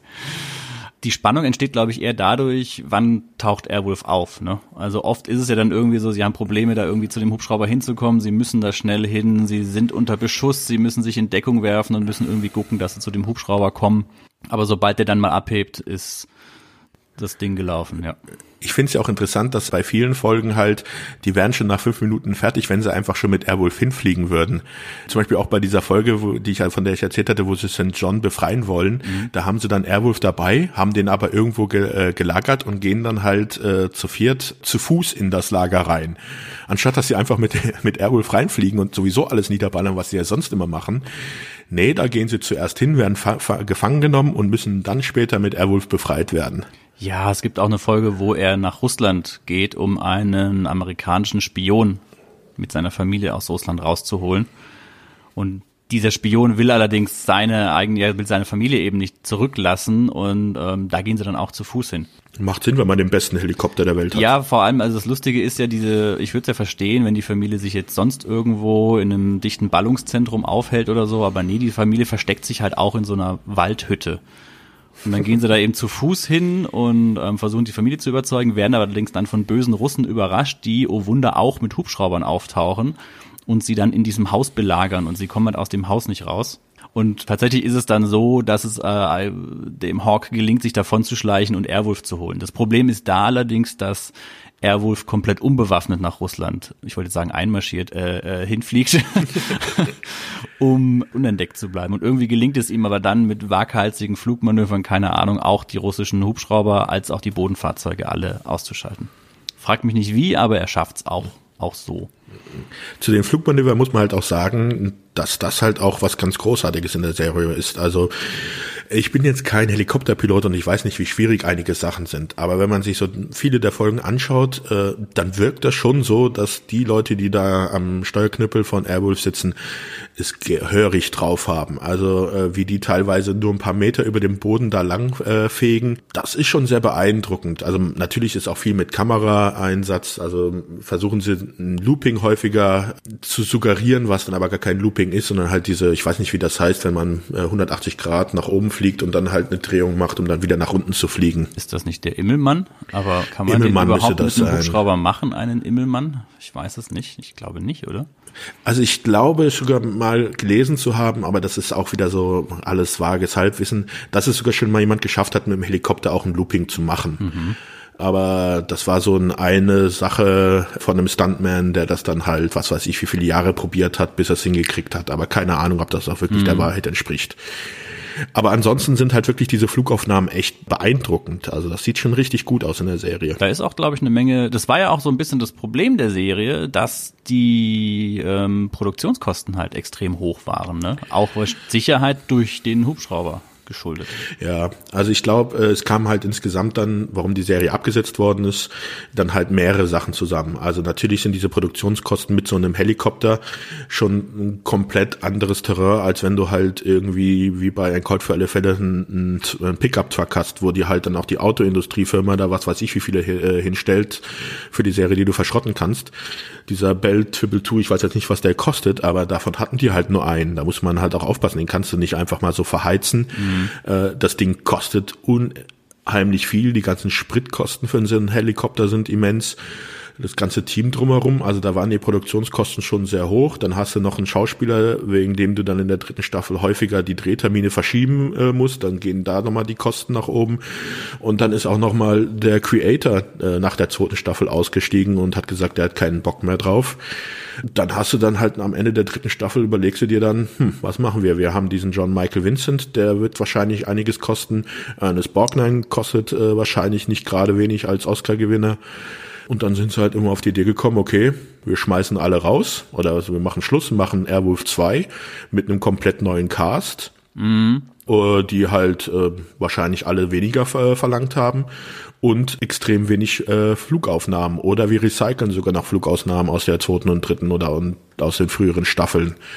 Und naja, das war dann halt wahrscheinlich in der Produktion halt um einiges günstiger, kam bei den Fans halt aber gar nicht gut an und ist ziemlich gefloppt und dann war dann halt Schluss. Hast du die Folgen von Airwolf 2 angesehen?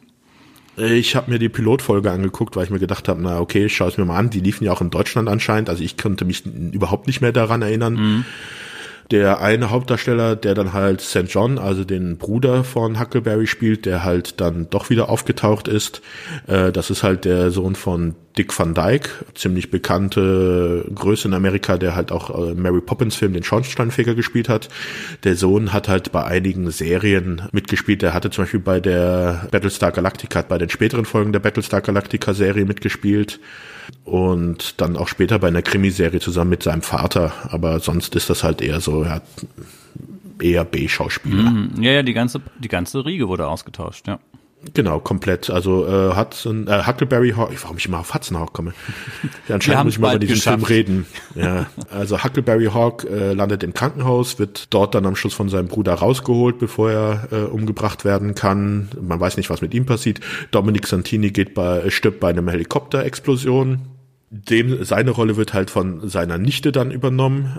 Und ähm, dann kommt halt als drittes ist dann noch äh, irgendwie ein Pilot mit dabei, der halt wohl für die CIA arbeitet und dann auch den Helikopter fliegen kann. Und auch Archangel wird durch einen anderen Agenten der Firma äh, ersetzt. Mhm. Und man sagt, Archangel wurde irgendwo, glaube ich, nach Südamerika versetzt. Man weiß nicht, was mit ihm ist. ja, da auf irgendeiner Plantage, keine Ahnung, Kaffee pflücken. Mit seinem weißen Anzug. Seinem das ist ja sowieso. Oder Plantagen leiten, äh, ja genau. Das ist ja auch so eine Frage, wo ich mich immer gefragt habe, also warum tragen alle Mitglieder dieser Firma immer komplett weiß? Wollen sie damit irgendwie zeigen, haha, guck mal, wir sind die Guten, wir tragen weiß? Das ist eine gute Frage. Seine Assistentin trägt ja auch immer ein weißes Kleid, ne? Genau, also alle, die für, für die Firma arbeiten, Festangestellte, sage ich jetzt mal, sind immer komplett in weiß ange, äh, angezogen. Ja, das ist ja eh, also ganz ehrlich, ich habe bis, und wir haben, du hast es ja wirklich versucht und wir haben jetzt auch darüber gesprochen, aber ich habe bis jetzt immer noch nicht verstanden, was ist eigentlich die Firma? Das ist irgendeine geheime Untergruppierung von der CIA. Ja, ja, so. Aber was genau, das ist, es gibt wohl noch äh, so ein ganz oberes Tier, also der auch der Chef von äh, Archangel ist, der wird Zeus genannt. okay. Äh, ich glaube, sehen tut man den nie. Also keine Ahnung. Also das ist auch eigentlich vollkommen irrelevant für die Serie, mm. glaube ich. Ja, also, hm. aber du merkst irgendwie, ähm, die Gesamtkonstruktion der Serie ist schon nicht so einfach, ne? Also. Ja, es ist, ja, es ist halt ähm, dünn. Also die Erklärung, aber das ist insgesamt was halt viel, viele Sachen, die halt einfach nicht erklärt werden. Zum Beispiel auch der Bruder St. John, den er ja ewig sucht. Äh, ist der nun in Kriegsgefangenschaft oder ist der äh, irgendwann mal befreit worden von der Firma? und arbeitet geheim für die oder was ist mit dem und dann in der dritten Staffel, äh, in der vierten Staffel da befreien sie ihn dann äh, aus äh, Kriegsgefangenschaft aber nicht Vietnam sondern irgendwo anders wo er dann im Geheimauftrag für die Firma war wo ich aber vorher überhaupt keine äh, Erklärung dafür gefunden habe dass das vorher irgendwann mal erwähnt worden ist mhm. Es ist halt alles so das ist halt noch so diese typische 80er Jahre äh, Serien man hat eigentlich diesen Fall der Woche oder das Abenteuer der Woche und bei Airwolf haben sie halt noch so ein paar äh, Punkte mit eingearbeitet, wo sie dann halt so ein äh, immer wiederkehrende äh, Themen halt haben, wie halt diesen St. John, wie die Firma, sind das nun die Guten oder nicht? Aber das waren halt nicht die Punkte, worauf sie sich halt, äh, wie soll ich sagen, worauf sie so den großen Wert gelegt haben. Das war einfach storymäßig halt was, was man immer wieder erwähnt hat, um vielleicht auch die Leute ein bisschen bei der Stange zu halten, aber richtig erklären wollte man das nicht. Ja, das ist vielleicht auch das große Problem gewesen, was der Serie so ein bisschen gefehlt hat, weil eigentlich so die Grundannahmen oder die Grundvoraussetzungen wären gegeben, da eine schöne Thriller-Action-Serie zu machen, rund um diesen Hubschrauber, ein bisschen so kalter Krieg, Spionage und so, alles, was sie in der ersten Staffel ja angerissen haben auch. Aber daraus haben sie dann nicht so viel gemacht, ne? Das hast ja gesagt, die sind ja dann davon weggegangen in der darauffolgenden Staffel so ein bisschen von der Thematik und haben dann viele Sachen nicht, nicht weiter vertieft. Ja, das ist auch, ähm, das würde ich dann jetzt schon mal vor, vorweggreifen, das wäre eigentlich was, was ich fürs Fazit äh, mir äh, aufgehoben hatte, ist aber, dass, glaube ich, Airwolf eine Serie ist, wir haben ja jetzt gerade diese Schwämme an Remakes von äh, Sachen aus den 80er Jahren. Wir hatten den A-Team-Film, wir hatten eine neue MacGyver-Serie. Jetzt habe ich die Werbung gesehen, dass es jetzt auch in Deutschland kommt, die neue Magnum-Serie. Das sind alles so Serien, wo ich sage, das brauche ich nicht. Mhm. Da finde ich die Originalserien so gut, äh, da schaue ich mir das Original an. Da brauche ich die, die ganzen Remakes nicht. Airwolf ist aber eine Serie, wo ich der Meinung bin, wenn die da ein Remake machen würden, und würden das, was gut war an der Serie, also diesen wirklich super coolen Helikopter, wieder aufleben lassen und sich ein bisschen mehr Stringenz in den ganzen Handlungen, äh, also so wirklich so ein, so ein Arc erschaffen würden, der halt über eine ganze Staffel erzählt wird können dann natürlich immer noch gern ihre Folge, äh, ihre Folge der Woche machen, aber das äh, dann einfach so noch so ein paar Sachen im Hintergrund einfach besser geregelt werden, wäre das wirklich eine Serie, wo ich mir ein Remake wünschen würde, wo ich auch glauben würde, das würde richtig cool ankommen. Meinst du echt, sowas würde noch funktionieren, so dieses klassische ja, wie es eben auch bei Knight Rider war, so äh, ein, ein Held und sein ähm, hyperintelligentes, keine Ahnung, Gefährt, Auto, Flieger, Raumschiff, irgendwas. Ich glaube nicht der eine Held, sondern du müsstest halt, was ja auch bei dieser Serie ein bisschen komisch ist, weil eigentlich wird in der Pilotfolge gesagt, dass der Helikopter für drei Leute konzipiert ist und sie fliegen den Helikopter immer zu zweit. Hm, ja, sie okay, haben häufig, komisch. sie haben häufig irgendwelche Zivilisten, meistens Frauen dabei, die sie aus ähm, gefährlichen Situationen befreien und die dann übrigens auch alle wissen, sehr, sehr lustig, die dann übrigens auch alle wissen, ähm, ja, Airwolf, dieser geheime Kampfhubschrauber, hier übrigens das geheime Versteck da oben irgendwo ähm, in diesem ja. Vulkan.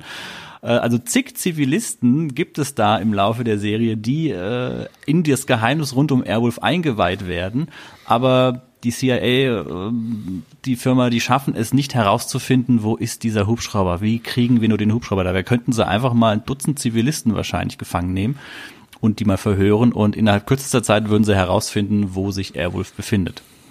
Das auf jeden Fall. Aber ja. ja um dann wieder auf diesen Punkt zurückzukommen, also ich glaube nicht, dass es funktionieren würde mit der eine Held und seine, also wie es halt auch bei äh, Nightwinder im, äh, im Intro ist, ein Mann und sein Auto. das äh, würde heutzutage nicht mehr funktionieren. Aber du kannst ja ein ganze, du kannst ja ähm, die Helikoptercrew, dann vielleicht noch ein Techniker dazu, der gar nicht mitfliegt, dann äh, die Leute von dieser Geheimorganisation ein bisschen mehr involvieren. Okay, du hast natürlich die Probleme, Amerika heutzutage ja anscheinend nicht mehr die Cojones hat, sich gegen die Bösewichter in Hollywood äh, so richtig aufzulehnen, also wie in den 80er Jahren, wo halt immer benannt worden ist, der Russe ist der Böse, der Libyer ist der Böse, die in Südamerika sind die Bösen.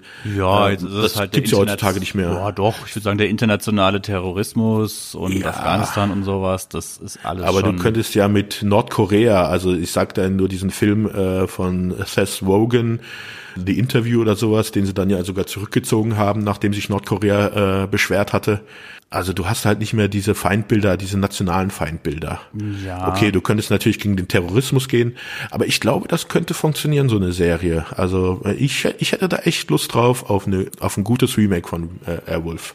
Kann man ja auch vielleicht einfach nur einen Film machen, einen guten. Ah, ja, ich weiß es nicht. Ich finde so diese, diese Sachen, ähm, auch wenn es mehrere sind, so technisches Gadget, irgendwie ein Auto, ein Hubschrauber, sonst irgendwas. Ich finde, das hat sich in den 90er Jahren überlebt. Gab es denn da noch irgendwas? Mir fällt noch Viper ein. Das war 90er Jahre, ne? Mhm. Ja, Viper, dann später gab es noch mal eine neue Knight Rider Serie. Knight Rider 2000, irgendwie sowas. Und dann noch so ein Knight Rider Team, wo halt alle ihr Fahrzeug hatten, ja. also wo es mehrere hm. Fahrzeuge hm. gab. Ähm, ich weiß nicht. Ansonsten, hm, schwer zu sagen. Aber ich glaube, das würde funktionieren. Warum sollten die Kinder von heutzutage äh, nicht ihren Spaß an irgendwelchen äh, Autos oder Hubschraubern haben wie wir damals? Also ich glaube, Matchbox-Autos verkaufen sich heutzutage immer noch so gut wie damals. Das würde ich, ja, ja, ja, okay, ja, ja, schwer, schwer. Vielleicht nicht mehr ganz so gut, aber ja. sie verkaufen sich trotzdem noch, weil es gibt sie. Also die Frage ist, ob so eine Serie für, ob die Serie damals für Kinder gemacht war schon weil sie ist ja schon sehr nee, hart und also, düster. Ähm. Also Belisario hat das äh, für Erwachsene gedacht, aber ich glaube, also äh, das Hauptpublikum in Deutschland, glaube ich, war eher so die Jugend und die Kinder. Ja, aber würde so eine Serie heute bei den bei den Kids, ich sag mal den Kids von heute, würde das ankommen oder würden wäre das dann auch eher wieder so ein Ding, was dann unsere Generation gucken würde und sagen würde, ach guck mal, so ein Airwolf Remake ist ja cool und dann ab zu Netflix. Ich glaube, das wird schwierig. Ich weiß es nicht. Das ist halt immer so die Frage. Man hat, kann das, glaube ich, schwer nachvollziehen. Also wir, wir äh, schimpfen ja immer über die Jugend und die Generation, die neue Generation. Äh, die sitzen nur vom Computer, die wissen nicht mehr, was gut ist. Unsere Hobbys von damals, die werden alle nur, also äh, haben die kein Interesse daran. Aber so wirklich wissen tun wir das, glaube ich, auch nicht. Also da glaube nicht, dass es da irgendwelche statistischen Erhebungen gibt, äh, was solche Jugendlichen heutzutage machen. Das gibt's halt wie, gibt's in dem Bereich, wie viele Kom äh, Stunden sitzen sie vom Computer oder so. Mhm. Aber ich glaube, es gibt keine äh, statistischen Erhebungen über den, zum Beispiel, wie viele Stunden spielt jetzt ein Kind mit seinen äh, Bauklötzen, ein kleines Kind oder sowas. Ja, es ist, also darum, darum ging es mir gar nicht so sehr. Für mich war es so ein bisschen, ich versuche mich da immer in so meine, meine Kindheitserinnerungen reinzuversetzen, gerade bei so alten Serien. Warum habe ich die denn geguckt? Und ich habe zum Beispiel Colt für alle Fälle, habe ich jetzt nicht geguckt, um herauszufinden, was hat er denn diesmal für einen Fall, sondern weil ich Stunts sehen wollte. Und Knight Rider habe ich geguckt, weil ich Kid sehen wollte. Und A-Team habe ich geguckt, weil ich sehen wollte, wie sie ja, keine Ahnung, irgendwie rumballern. Wie schießen, ohne irgendjemanden ja, zu verletzen. Und, und Airwolf halt, wann kommt endlich der Hubschrauber? Also man hat sich durch eine 45 Minuten Serie teilweise gequält, man hat auch gar nicht verstanden, worum es da genau ging, um halt irgendwie fünf Minuten lang den Hubschrauber in Action zu sehen. Das war doch eher das, warum man das geguckt hat, oder? Ja, aber ich glaube, diese Faszination von diesem Hubschrauber wäre auch heutzutage noch da, mhm. weil der auch heutzutage einfach noch ein cooles Gadget ist. Müsste man dann viel mehr in den Vordergrund packen dann so. Ja, ne? also der müsste halt schon ziemlich zentral sein, aber man könnte trotzdem, glaube ich, noch gute Geschichten drumherum erzählen. Mhm, mh. Wir wissen es nicht. Gibt es irgendwelche Remake-Sachen? Ist doch immer die Frage, die wir uns am Ende stellen. Also ich weiß nur, dass es von Airwolf, aber das war schon zu der Zeit damals halt noch Hörspiele gab, wo sie dann halt teilweise alte Folgen genommen haben, neu eingesprochen haben, mit teilweise der gleichen Cast und äh, halt auch noch eigene Geschichten dann halt vertont haben. Das war bei Europa, die halt bekannt sind für ihre ganzen Hörspiele. Mhm. Aber äh, von irgendwelchen Remakes oder sowas habe ich jetzt nichts gehört. Die Serie ähm, hat doch gar keinen Abschluss gefunden, ne? Da war einfach wieder so eine letzte Folge, so ein ganz normaler Fall der Woche und dann war Schluss. Genau, also wenn man halt diesen Übergang von Airwolf 1 zu Airwolf 2 sieht, das war eine ganz normale Folge und dann halt wurde in der vierten Staffel am Anfang halt äh, die Crew ausgetauscht. Das wurde halt erzählt, aber halt auch so in den ersten fünf bis zehn Minuten für die meisten Charaktere. Und wie dann die vierte Staffel zu Ende ging, muss ich ganz ehrlich sagen, habe ich keine, auch Ahnung. keine Ahnung. Ja. Hm. Weil die war halt auch vollkommen für die Katz. Also die hat mich auch null interessiert. Mhm. Sebastian, Frage, die wir uns ja immer am Ende stellen. Kann man sich das heute noch ansehen? Könntest du ruhigen Gewissens oder, oder wie hat es sich für dich angefühlt? Also wie gesagt, ich hatte damals, also als wir uns dann damals, also vor ein paar Wochen dazu entschieden haben, äh, dass wir Airwolf als nächstes Thema haben, hatte ich mich schon ein bisschen gefreut wie ein kleines Kind. Leuchtenden ähm, Augen, Airwolf. Ja. ja ich hatte halt Airwolf das letzte Mal, glaube ich, so bestimmt äh, Anfang der 90er oder so gesehen und es war halt schon ewig her und die rosa Nostalgiebrille äh, war halt äh, voll aufgesetzt und ich habe mich tierisch gefreut, habe gleich mit der Pilotfolge angefangen. Die ersten zwei Minuten waren der Hammer. Ich war geflasht und habe mir gedacht, das werden die besten Wochen meines Lebens. und dann habe ich weitere Folgen gesehen und äh, Huckleberry Hawk ist halt extrem hart zu ertragen. Dieses Kleinkind, das alles muss passieren, äh, so wie er es will. Er ist der coolste. Er, er, ist zu cool, um cool zu sein, muss ich ganz ehrlich also sagen. Also er kommt dir etwas zu trotzig rüber in seiner ganzen Art. Ja, er ist, er ist extrem stoisch, was ja bei einem stoischen Charakter, äh, das kann, das kann gut funktionieren, aber bei ihm ist das teilweise so abwesend wirkt das, als wenn er gar nicht äh, mitkriegen würde, was er da gerade macht. Also der wirkt so einfach, als bei mir perlt alles ab. Ich bin so cool, ihr könnt mich alle mal. Ich bin der Beste, ich bin der Größte. Und das geht einem irgendwo mal so auf den Keks. Und auch dann die ganzen Folgen, das ist halt teil, es gibt ein paar richtig gute Folgen, wo, äh, das sind aber meistens die auch, wo halt Airwolf ziemlich im zentralen Punkt steht, also der, wo er häufig zu Einsatz kommt. Ja. Und äh, die erste Staffel habe ich noch einigermaßen gut überstanden, habe gesagt, ja, okay, komm, das ist halt Trash, Trash ist halt so, 80er Jahre Trash, gibt's guten Trash, es gibt mittelmäßigen Trash, es gibt schlechten Trash. Aber da ist Airwolf dabei, das ist cool, gucken wir weiter. Und dann kam halt die zweite Staffel, dann wurde diese Frau eingefügt, die einfach eigentlich vollkommen irrelevant ist. Dann ging's auf einmal gegen irgendwelche Crime Lords, wo du dir fragst, warum braucht man da einen Kampfhubschrauber, um gegen Crime Lords vorzugehen? Und äh, es wurde immer schlimmer und ich habe mir gedacht, oh mein Gott. Also, abschließendes Fazit für die Leute, die äh, diese Serie mit dieser Nostalgiebrille sehen können und über wirklich alles Negative hinwegsehen können. Ja, ihr könnt es euch gerne nochmal anschauen.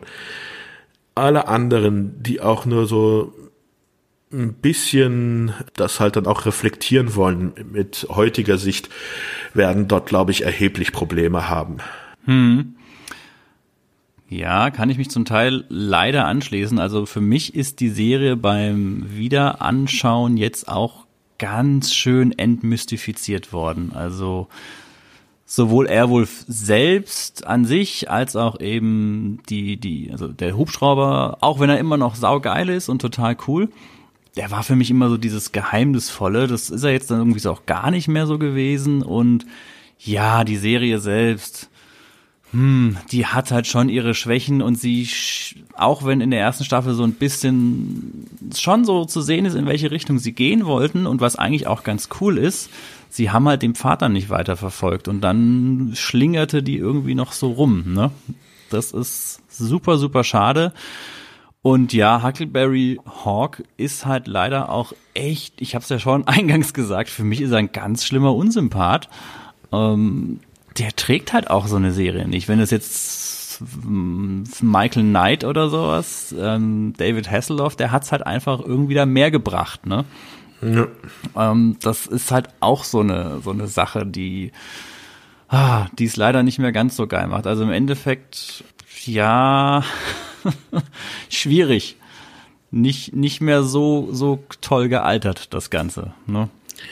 Ja, es sollte auch sich auf jeden Fall keine Feministin angucken, weil das Frauenbild in dieser Serie ganz grauenhaft ist. Das ist, das ist hart, das stimmt, ja. Also die sind oft wirklich nur ein bisschen Beiwerk. Auch die taffen Frauen sind oft dann eher so ein bisschen dargestellt, dass sie entweder ein bisschen schusselig sind oder ähm, dann doch nicht so ganz den Männern das Wasser reichen können. Und, und immer Huckleberry verfallen. Mm, ja, was ich auch nicht verstehen kann. Also du hast ja gesagt, er sitzt ja die meiste Zeit nur schweigsam, stoisch guckend an seinem See, spielt Cello. Oh, ja. Was mir auch noch kurz äh, aufgefallen ist äh, in der Recherche, äh, da weiß ich halt nicht, inwiefern wirklich Airwolf bei den Leuten so präsent ist oder besser gesagt, ob das wirklich so die Kultserie ist. Weil ich hatte mir halt gedacht, also wenn du mit Leuten über Airwolf sprichst, also du erwähnst das irgendwo, kennt jeder irgendwie. Aber dann habe ich mal im Netz gesucht, halt bei der Recherche nach ähm, Airwolf-Fanseiten halt, weil eigentlich ich dachte, okay, wo kann ich mehr Informationen über die Serie kriegen als irgendwelche Fanseiten? Nichts habe ich gefunden, keine einzige Fanseite. Mhm. Und da äh, ist dann die Frage, ist Airwolf wirklich so eine Serie dann gewesen? Wir haben sie alle geguckt, aber sie zählte nie zu den Lieblingsserien von irgendwelchen Leuten. Also sie haben sie alle gut gefunden oder haben, haben alle Spaß gemacht, aber es war nie die eine Serie, wo sich jetzt irgendjemand gesagt hat, das ist die beste Serie, da muss ich jetzt mir irgendwie eine Fangruppierung oder sowas gründen oder irgendwas. Findet man ja sonst meistens immer irgendwie bei irgendwelchen Serien. Ja, ja. Die ja, muss ich dir recht geben. Ich glaube auch, dass da nicht so viel von übrig geblieben ist. Also den Namen kennt man, man kennt auch den Soundtrack, die, die Titelmelodie. Und ähm, ich glaube, das ist so ein typischer Fall von, da hat man bessere Erinnerungen dran, als es dann wirklich ist irgendwie. Ja. Ja. Haben wir noch was? Uh, lass mich überlegen. Also bei mir sieht das eigentlich alles sehr abgegrast aus. Das ist doch schon mal immerhin etwas. Ich glaube, wir haben uns auch jetzt wirklich sehr lang und ausführlich ähm, über die Serie unterhalten. Hoffentlich, hoffentlich waren wir jetzt aber auch nicht zu so ungerecht mit der ganzen Sache. Werden wir erleben, wenn der Shitstorm über uns äh, hereinbricht? ja, glaube ich eigentlich nicht.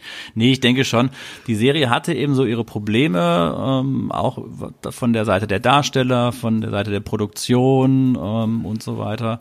Aber klar, ansonsten, es ist und bleibt eine schöne Serie der 80er, über die man mal gut nochmal sprechen konnte. Das auf alle Fälle. Ne?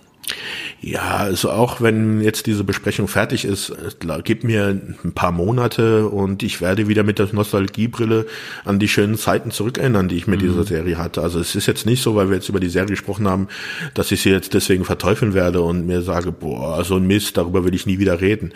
Weil ich muss ganz einfach sagen, als Kind hatte ich mit dieser Serie ziemlich viel Spaß gehabt. Mhm. Ja, also denke ich auch, sie hatte vielleicht nicht so den Impact, wie man sich so das Ganze gedacht hat. Da war Knight Rider einfach viel, viel stärker und hatte viel mehr Sympathiepunkte auf seiner Seite. Ja, ein bisschen bei mir etwas entmystifiziert, entzaubert. Ich hatte es ja schon gesagt. Ja. Ja. Ja. Kann ich d'accord gehen. Verdammt, sind wir schon wieder einer Meinung. Mist. Ja. Okay, ähm, wollen wir noch ein paar äh, Mitteilungen an die Zuhörer da draußen? Haben wir da noch irgendwas zu sagen oder beenden wir das hier? Ja, halt wieder dieses typische. Ähm, es wäre nett, wenn äh, ihr uns eure Kommentare irgendwo hinterlassen würdet auf den verschiedenen Kanälen, wo wir zu finden sind. So ein bisschen Feedback ist halt immer ganz gut, um halt auch, dass wir unsere äh, Produktion und unser Schaffen halt äh, einfach voranschreiten können und vielleicht Verbesserungsvorschläge dann auch äh, wahrnehmen können und äh, uns verbessern, weil wir wollen ja auch immer besser werden. Ähm, die Frage ist ja, was bringt's, wenn hier zwei Leute reden über Sachen, die sie interessiert, aber keinen anderen interessiert? ich hoffe doch, da sind noch viele da draußen, die es interessiert. Ja, ja. Ja, also ich kann mit dir sowieso immer die ganze Zeit darüber reden, Dominik, äh, egal ob Leute zuhören oder nicht, mir selber macht Spaß. Aber auf jeden Fall wäre es halt nett, wenn ihr auch irgendwo bei, wo wir sind, halt iTunes oder sowas eine Bewertung hinterlassen würdet. Umso besser äh, ist umso besser. Genau, damit ja. halt auch einfach andere auf uns Aufmerksamkeit aufmerksam werden könnt ihr einfach auch äh, unsere Links weiter äh, schicken an Leute, die ihr glaubt, die das interessieren könnte. Ja, das ist Mehr so habe ich eigentlich nicht zu sagen. Ja, das obligatorische, das obligatorische Betteln am Ende um die fünf Sterne Bewertung. Ja, natürlich. Nein, auch einfach aus Wir kriechen zu Kreuze, wenn es sein muss. Einfach aus dem Grund, weil es schon ähm, nicht ganz so einfach ist, einen Podcast gut zu platzieren. Ähm, und da sind wir einfach so ein bisschen auch auf die Zuhörer angewiesen, dass die so ein bisschen uns unterstützen, helfen, ähm, dass wir da ein bisschen, ein bisschen mehr kommen. Wie gesagt, wir machen das jetzt erstmal aus dem Spaß heraus. Aber ähm, ja, wollen wir mal schauen, wohin das Ganze noch geht. Demnach genug gebettelt, würde ich sagen. Okay, Sebastian, ich würde sagen, dann bis zum nächsten Mal mal schauen, was wir uns dann so raussuchen, ne?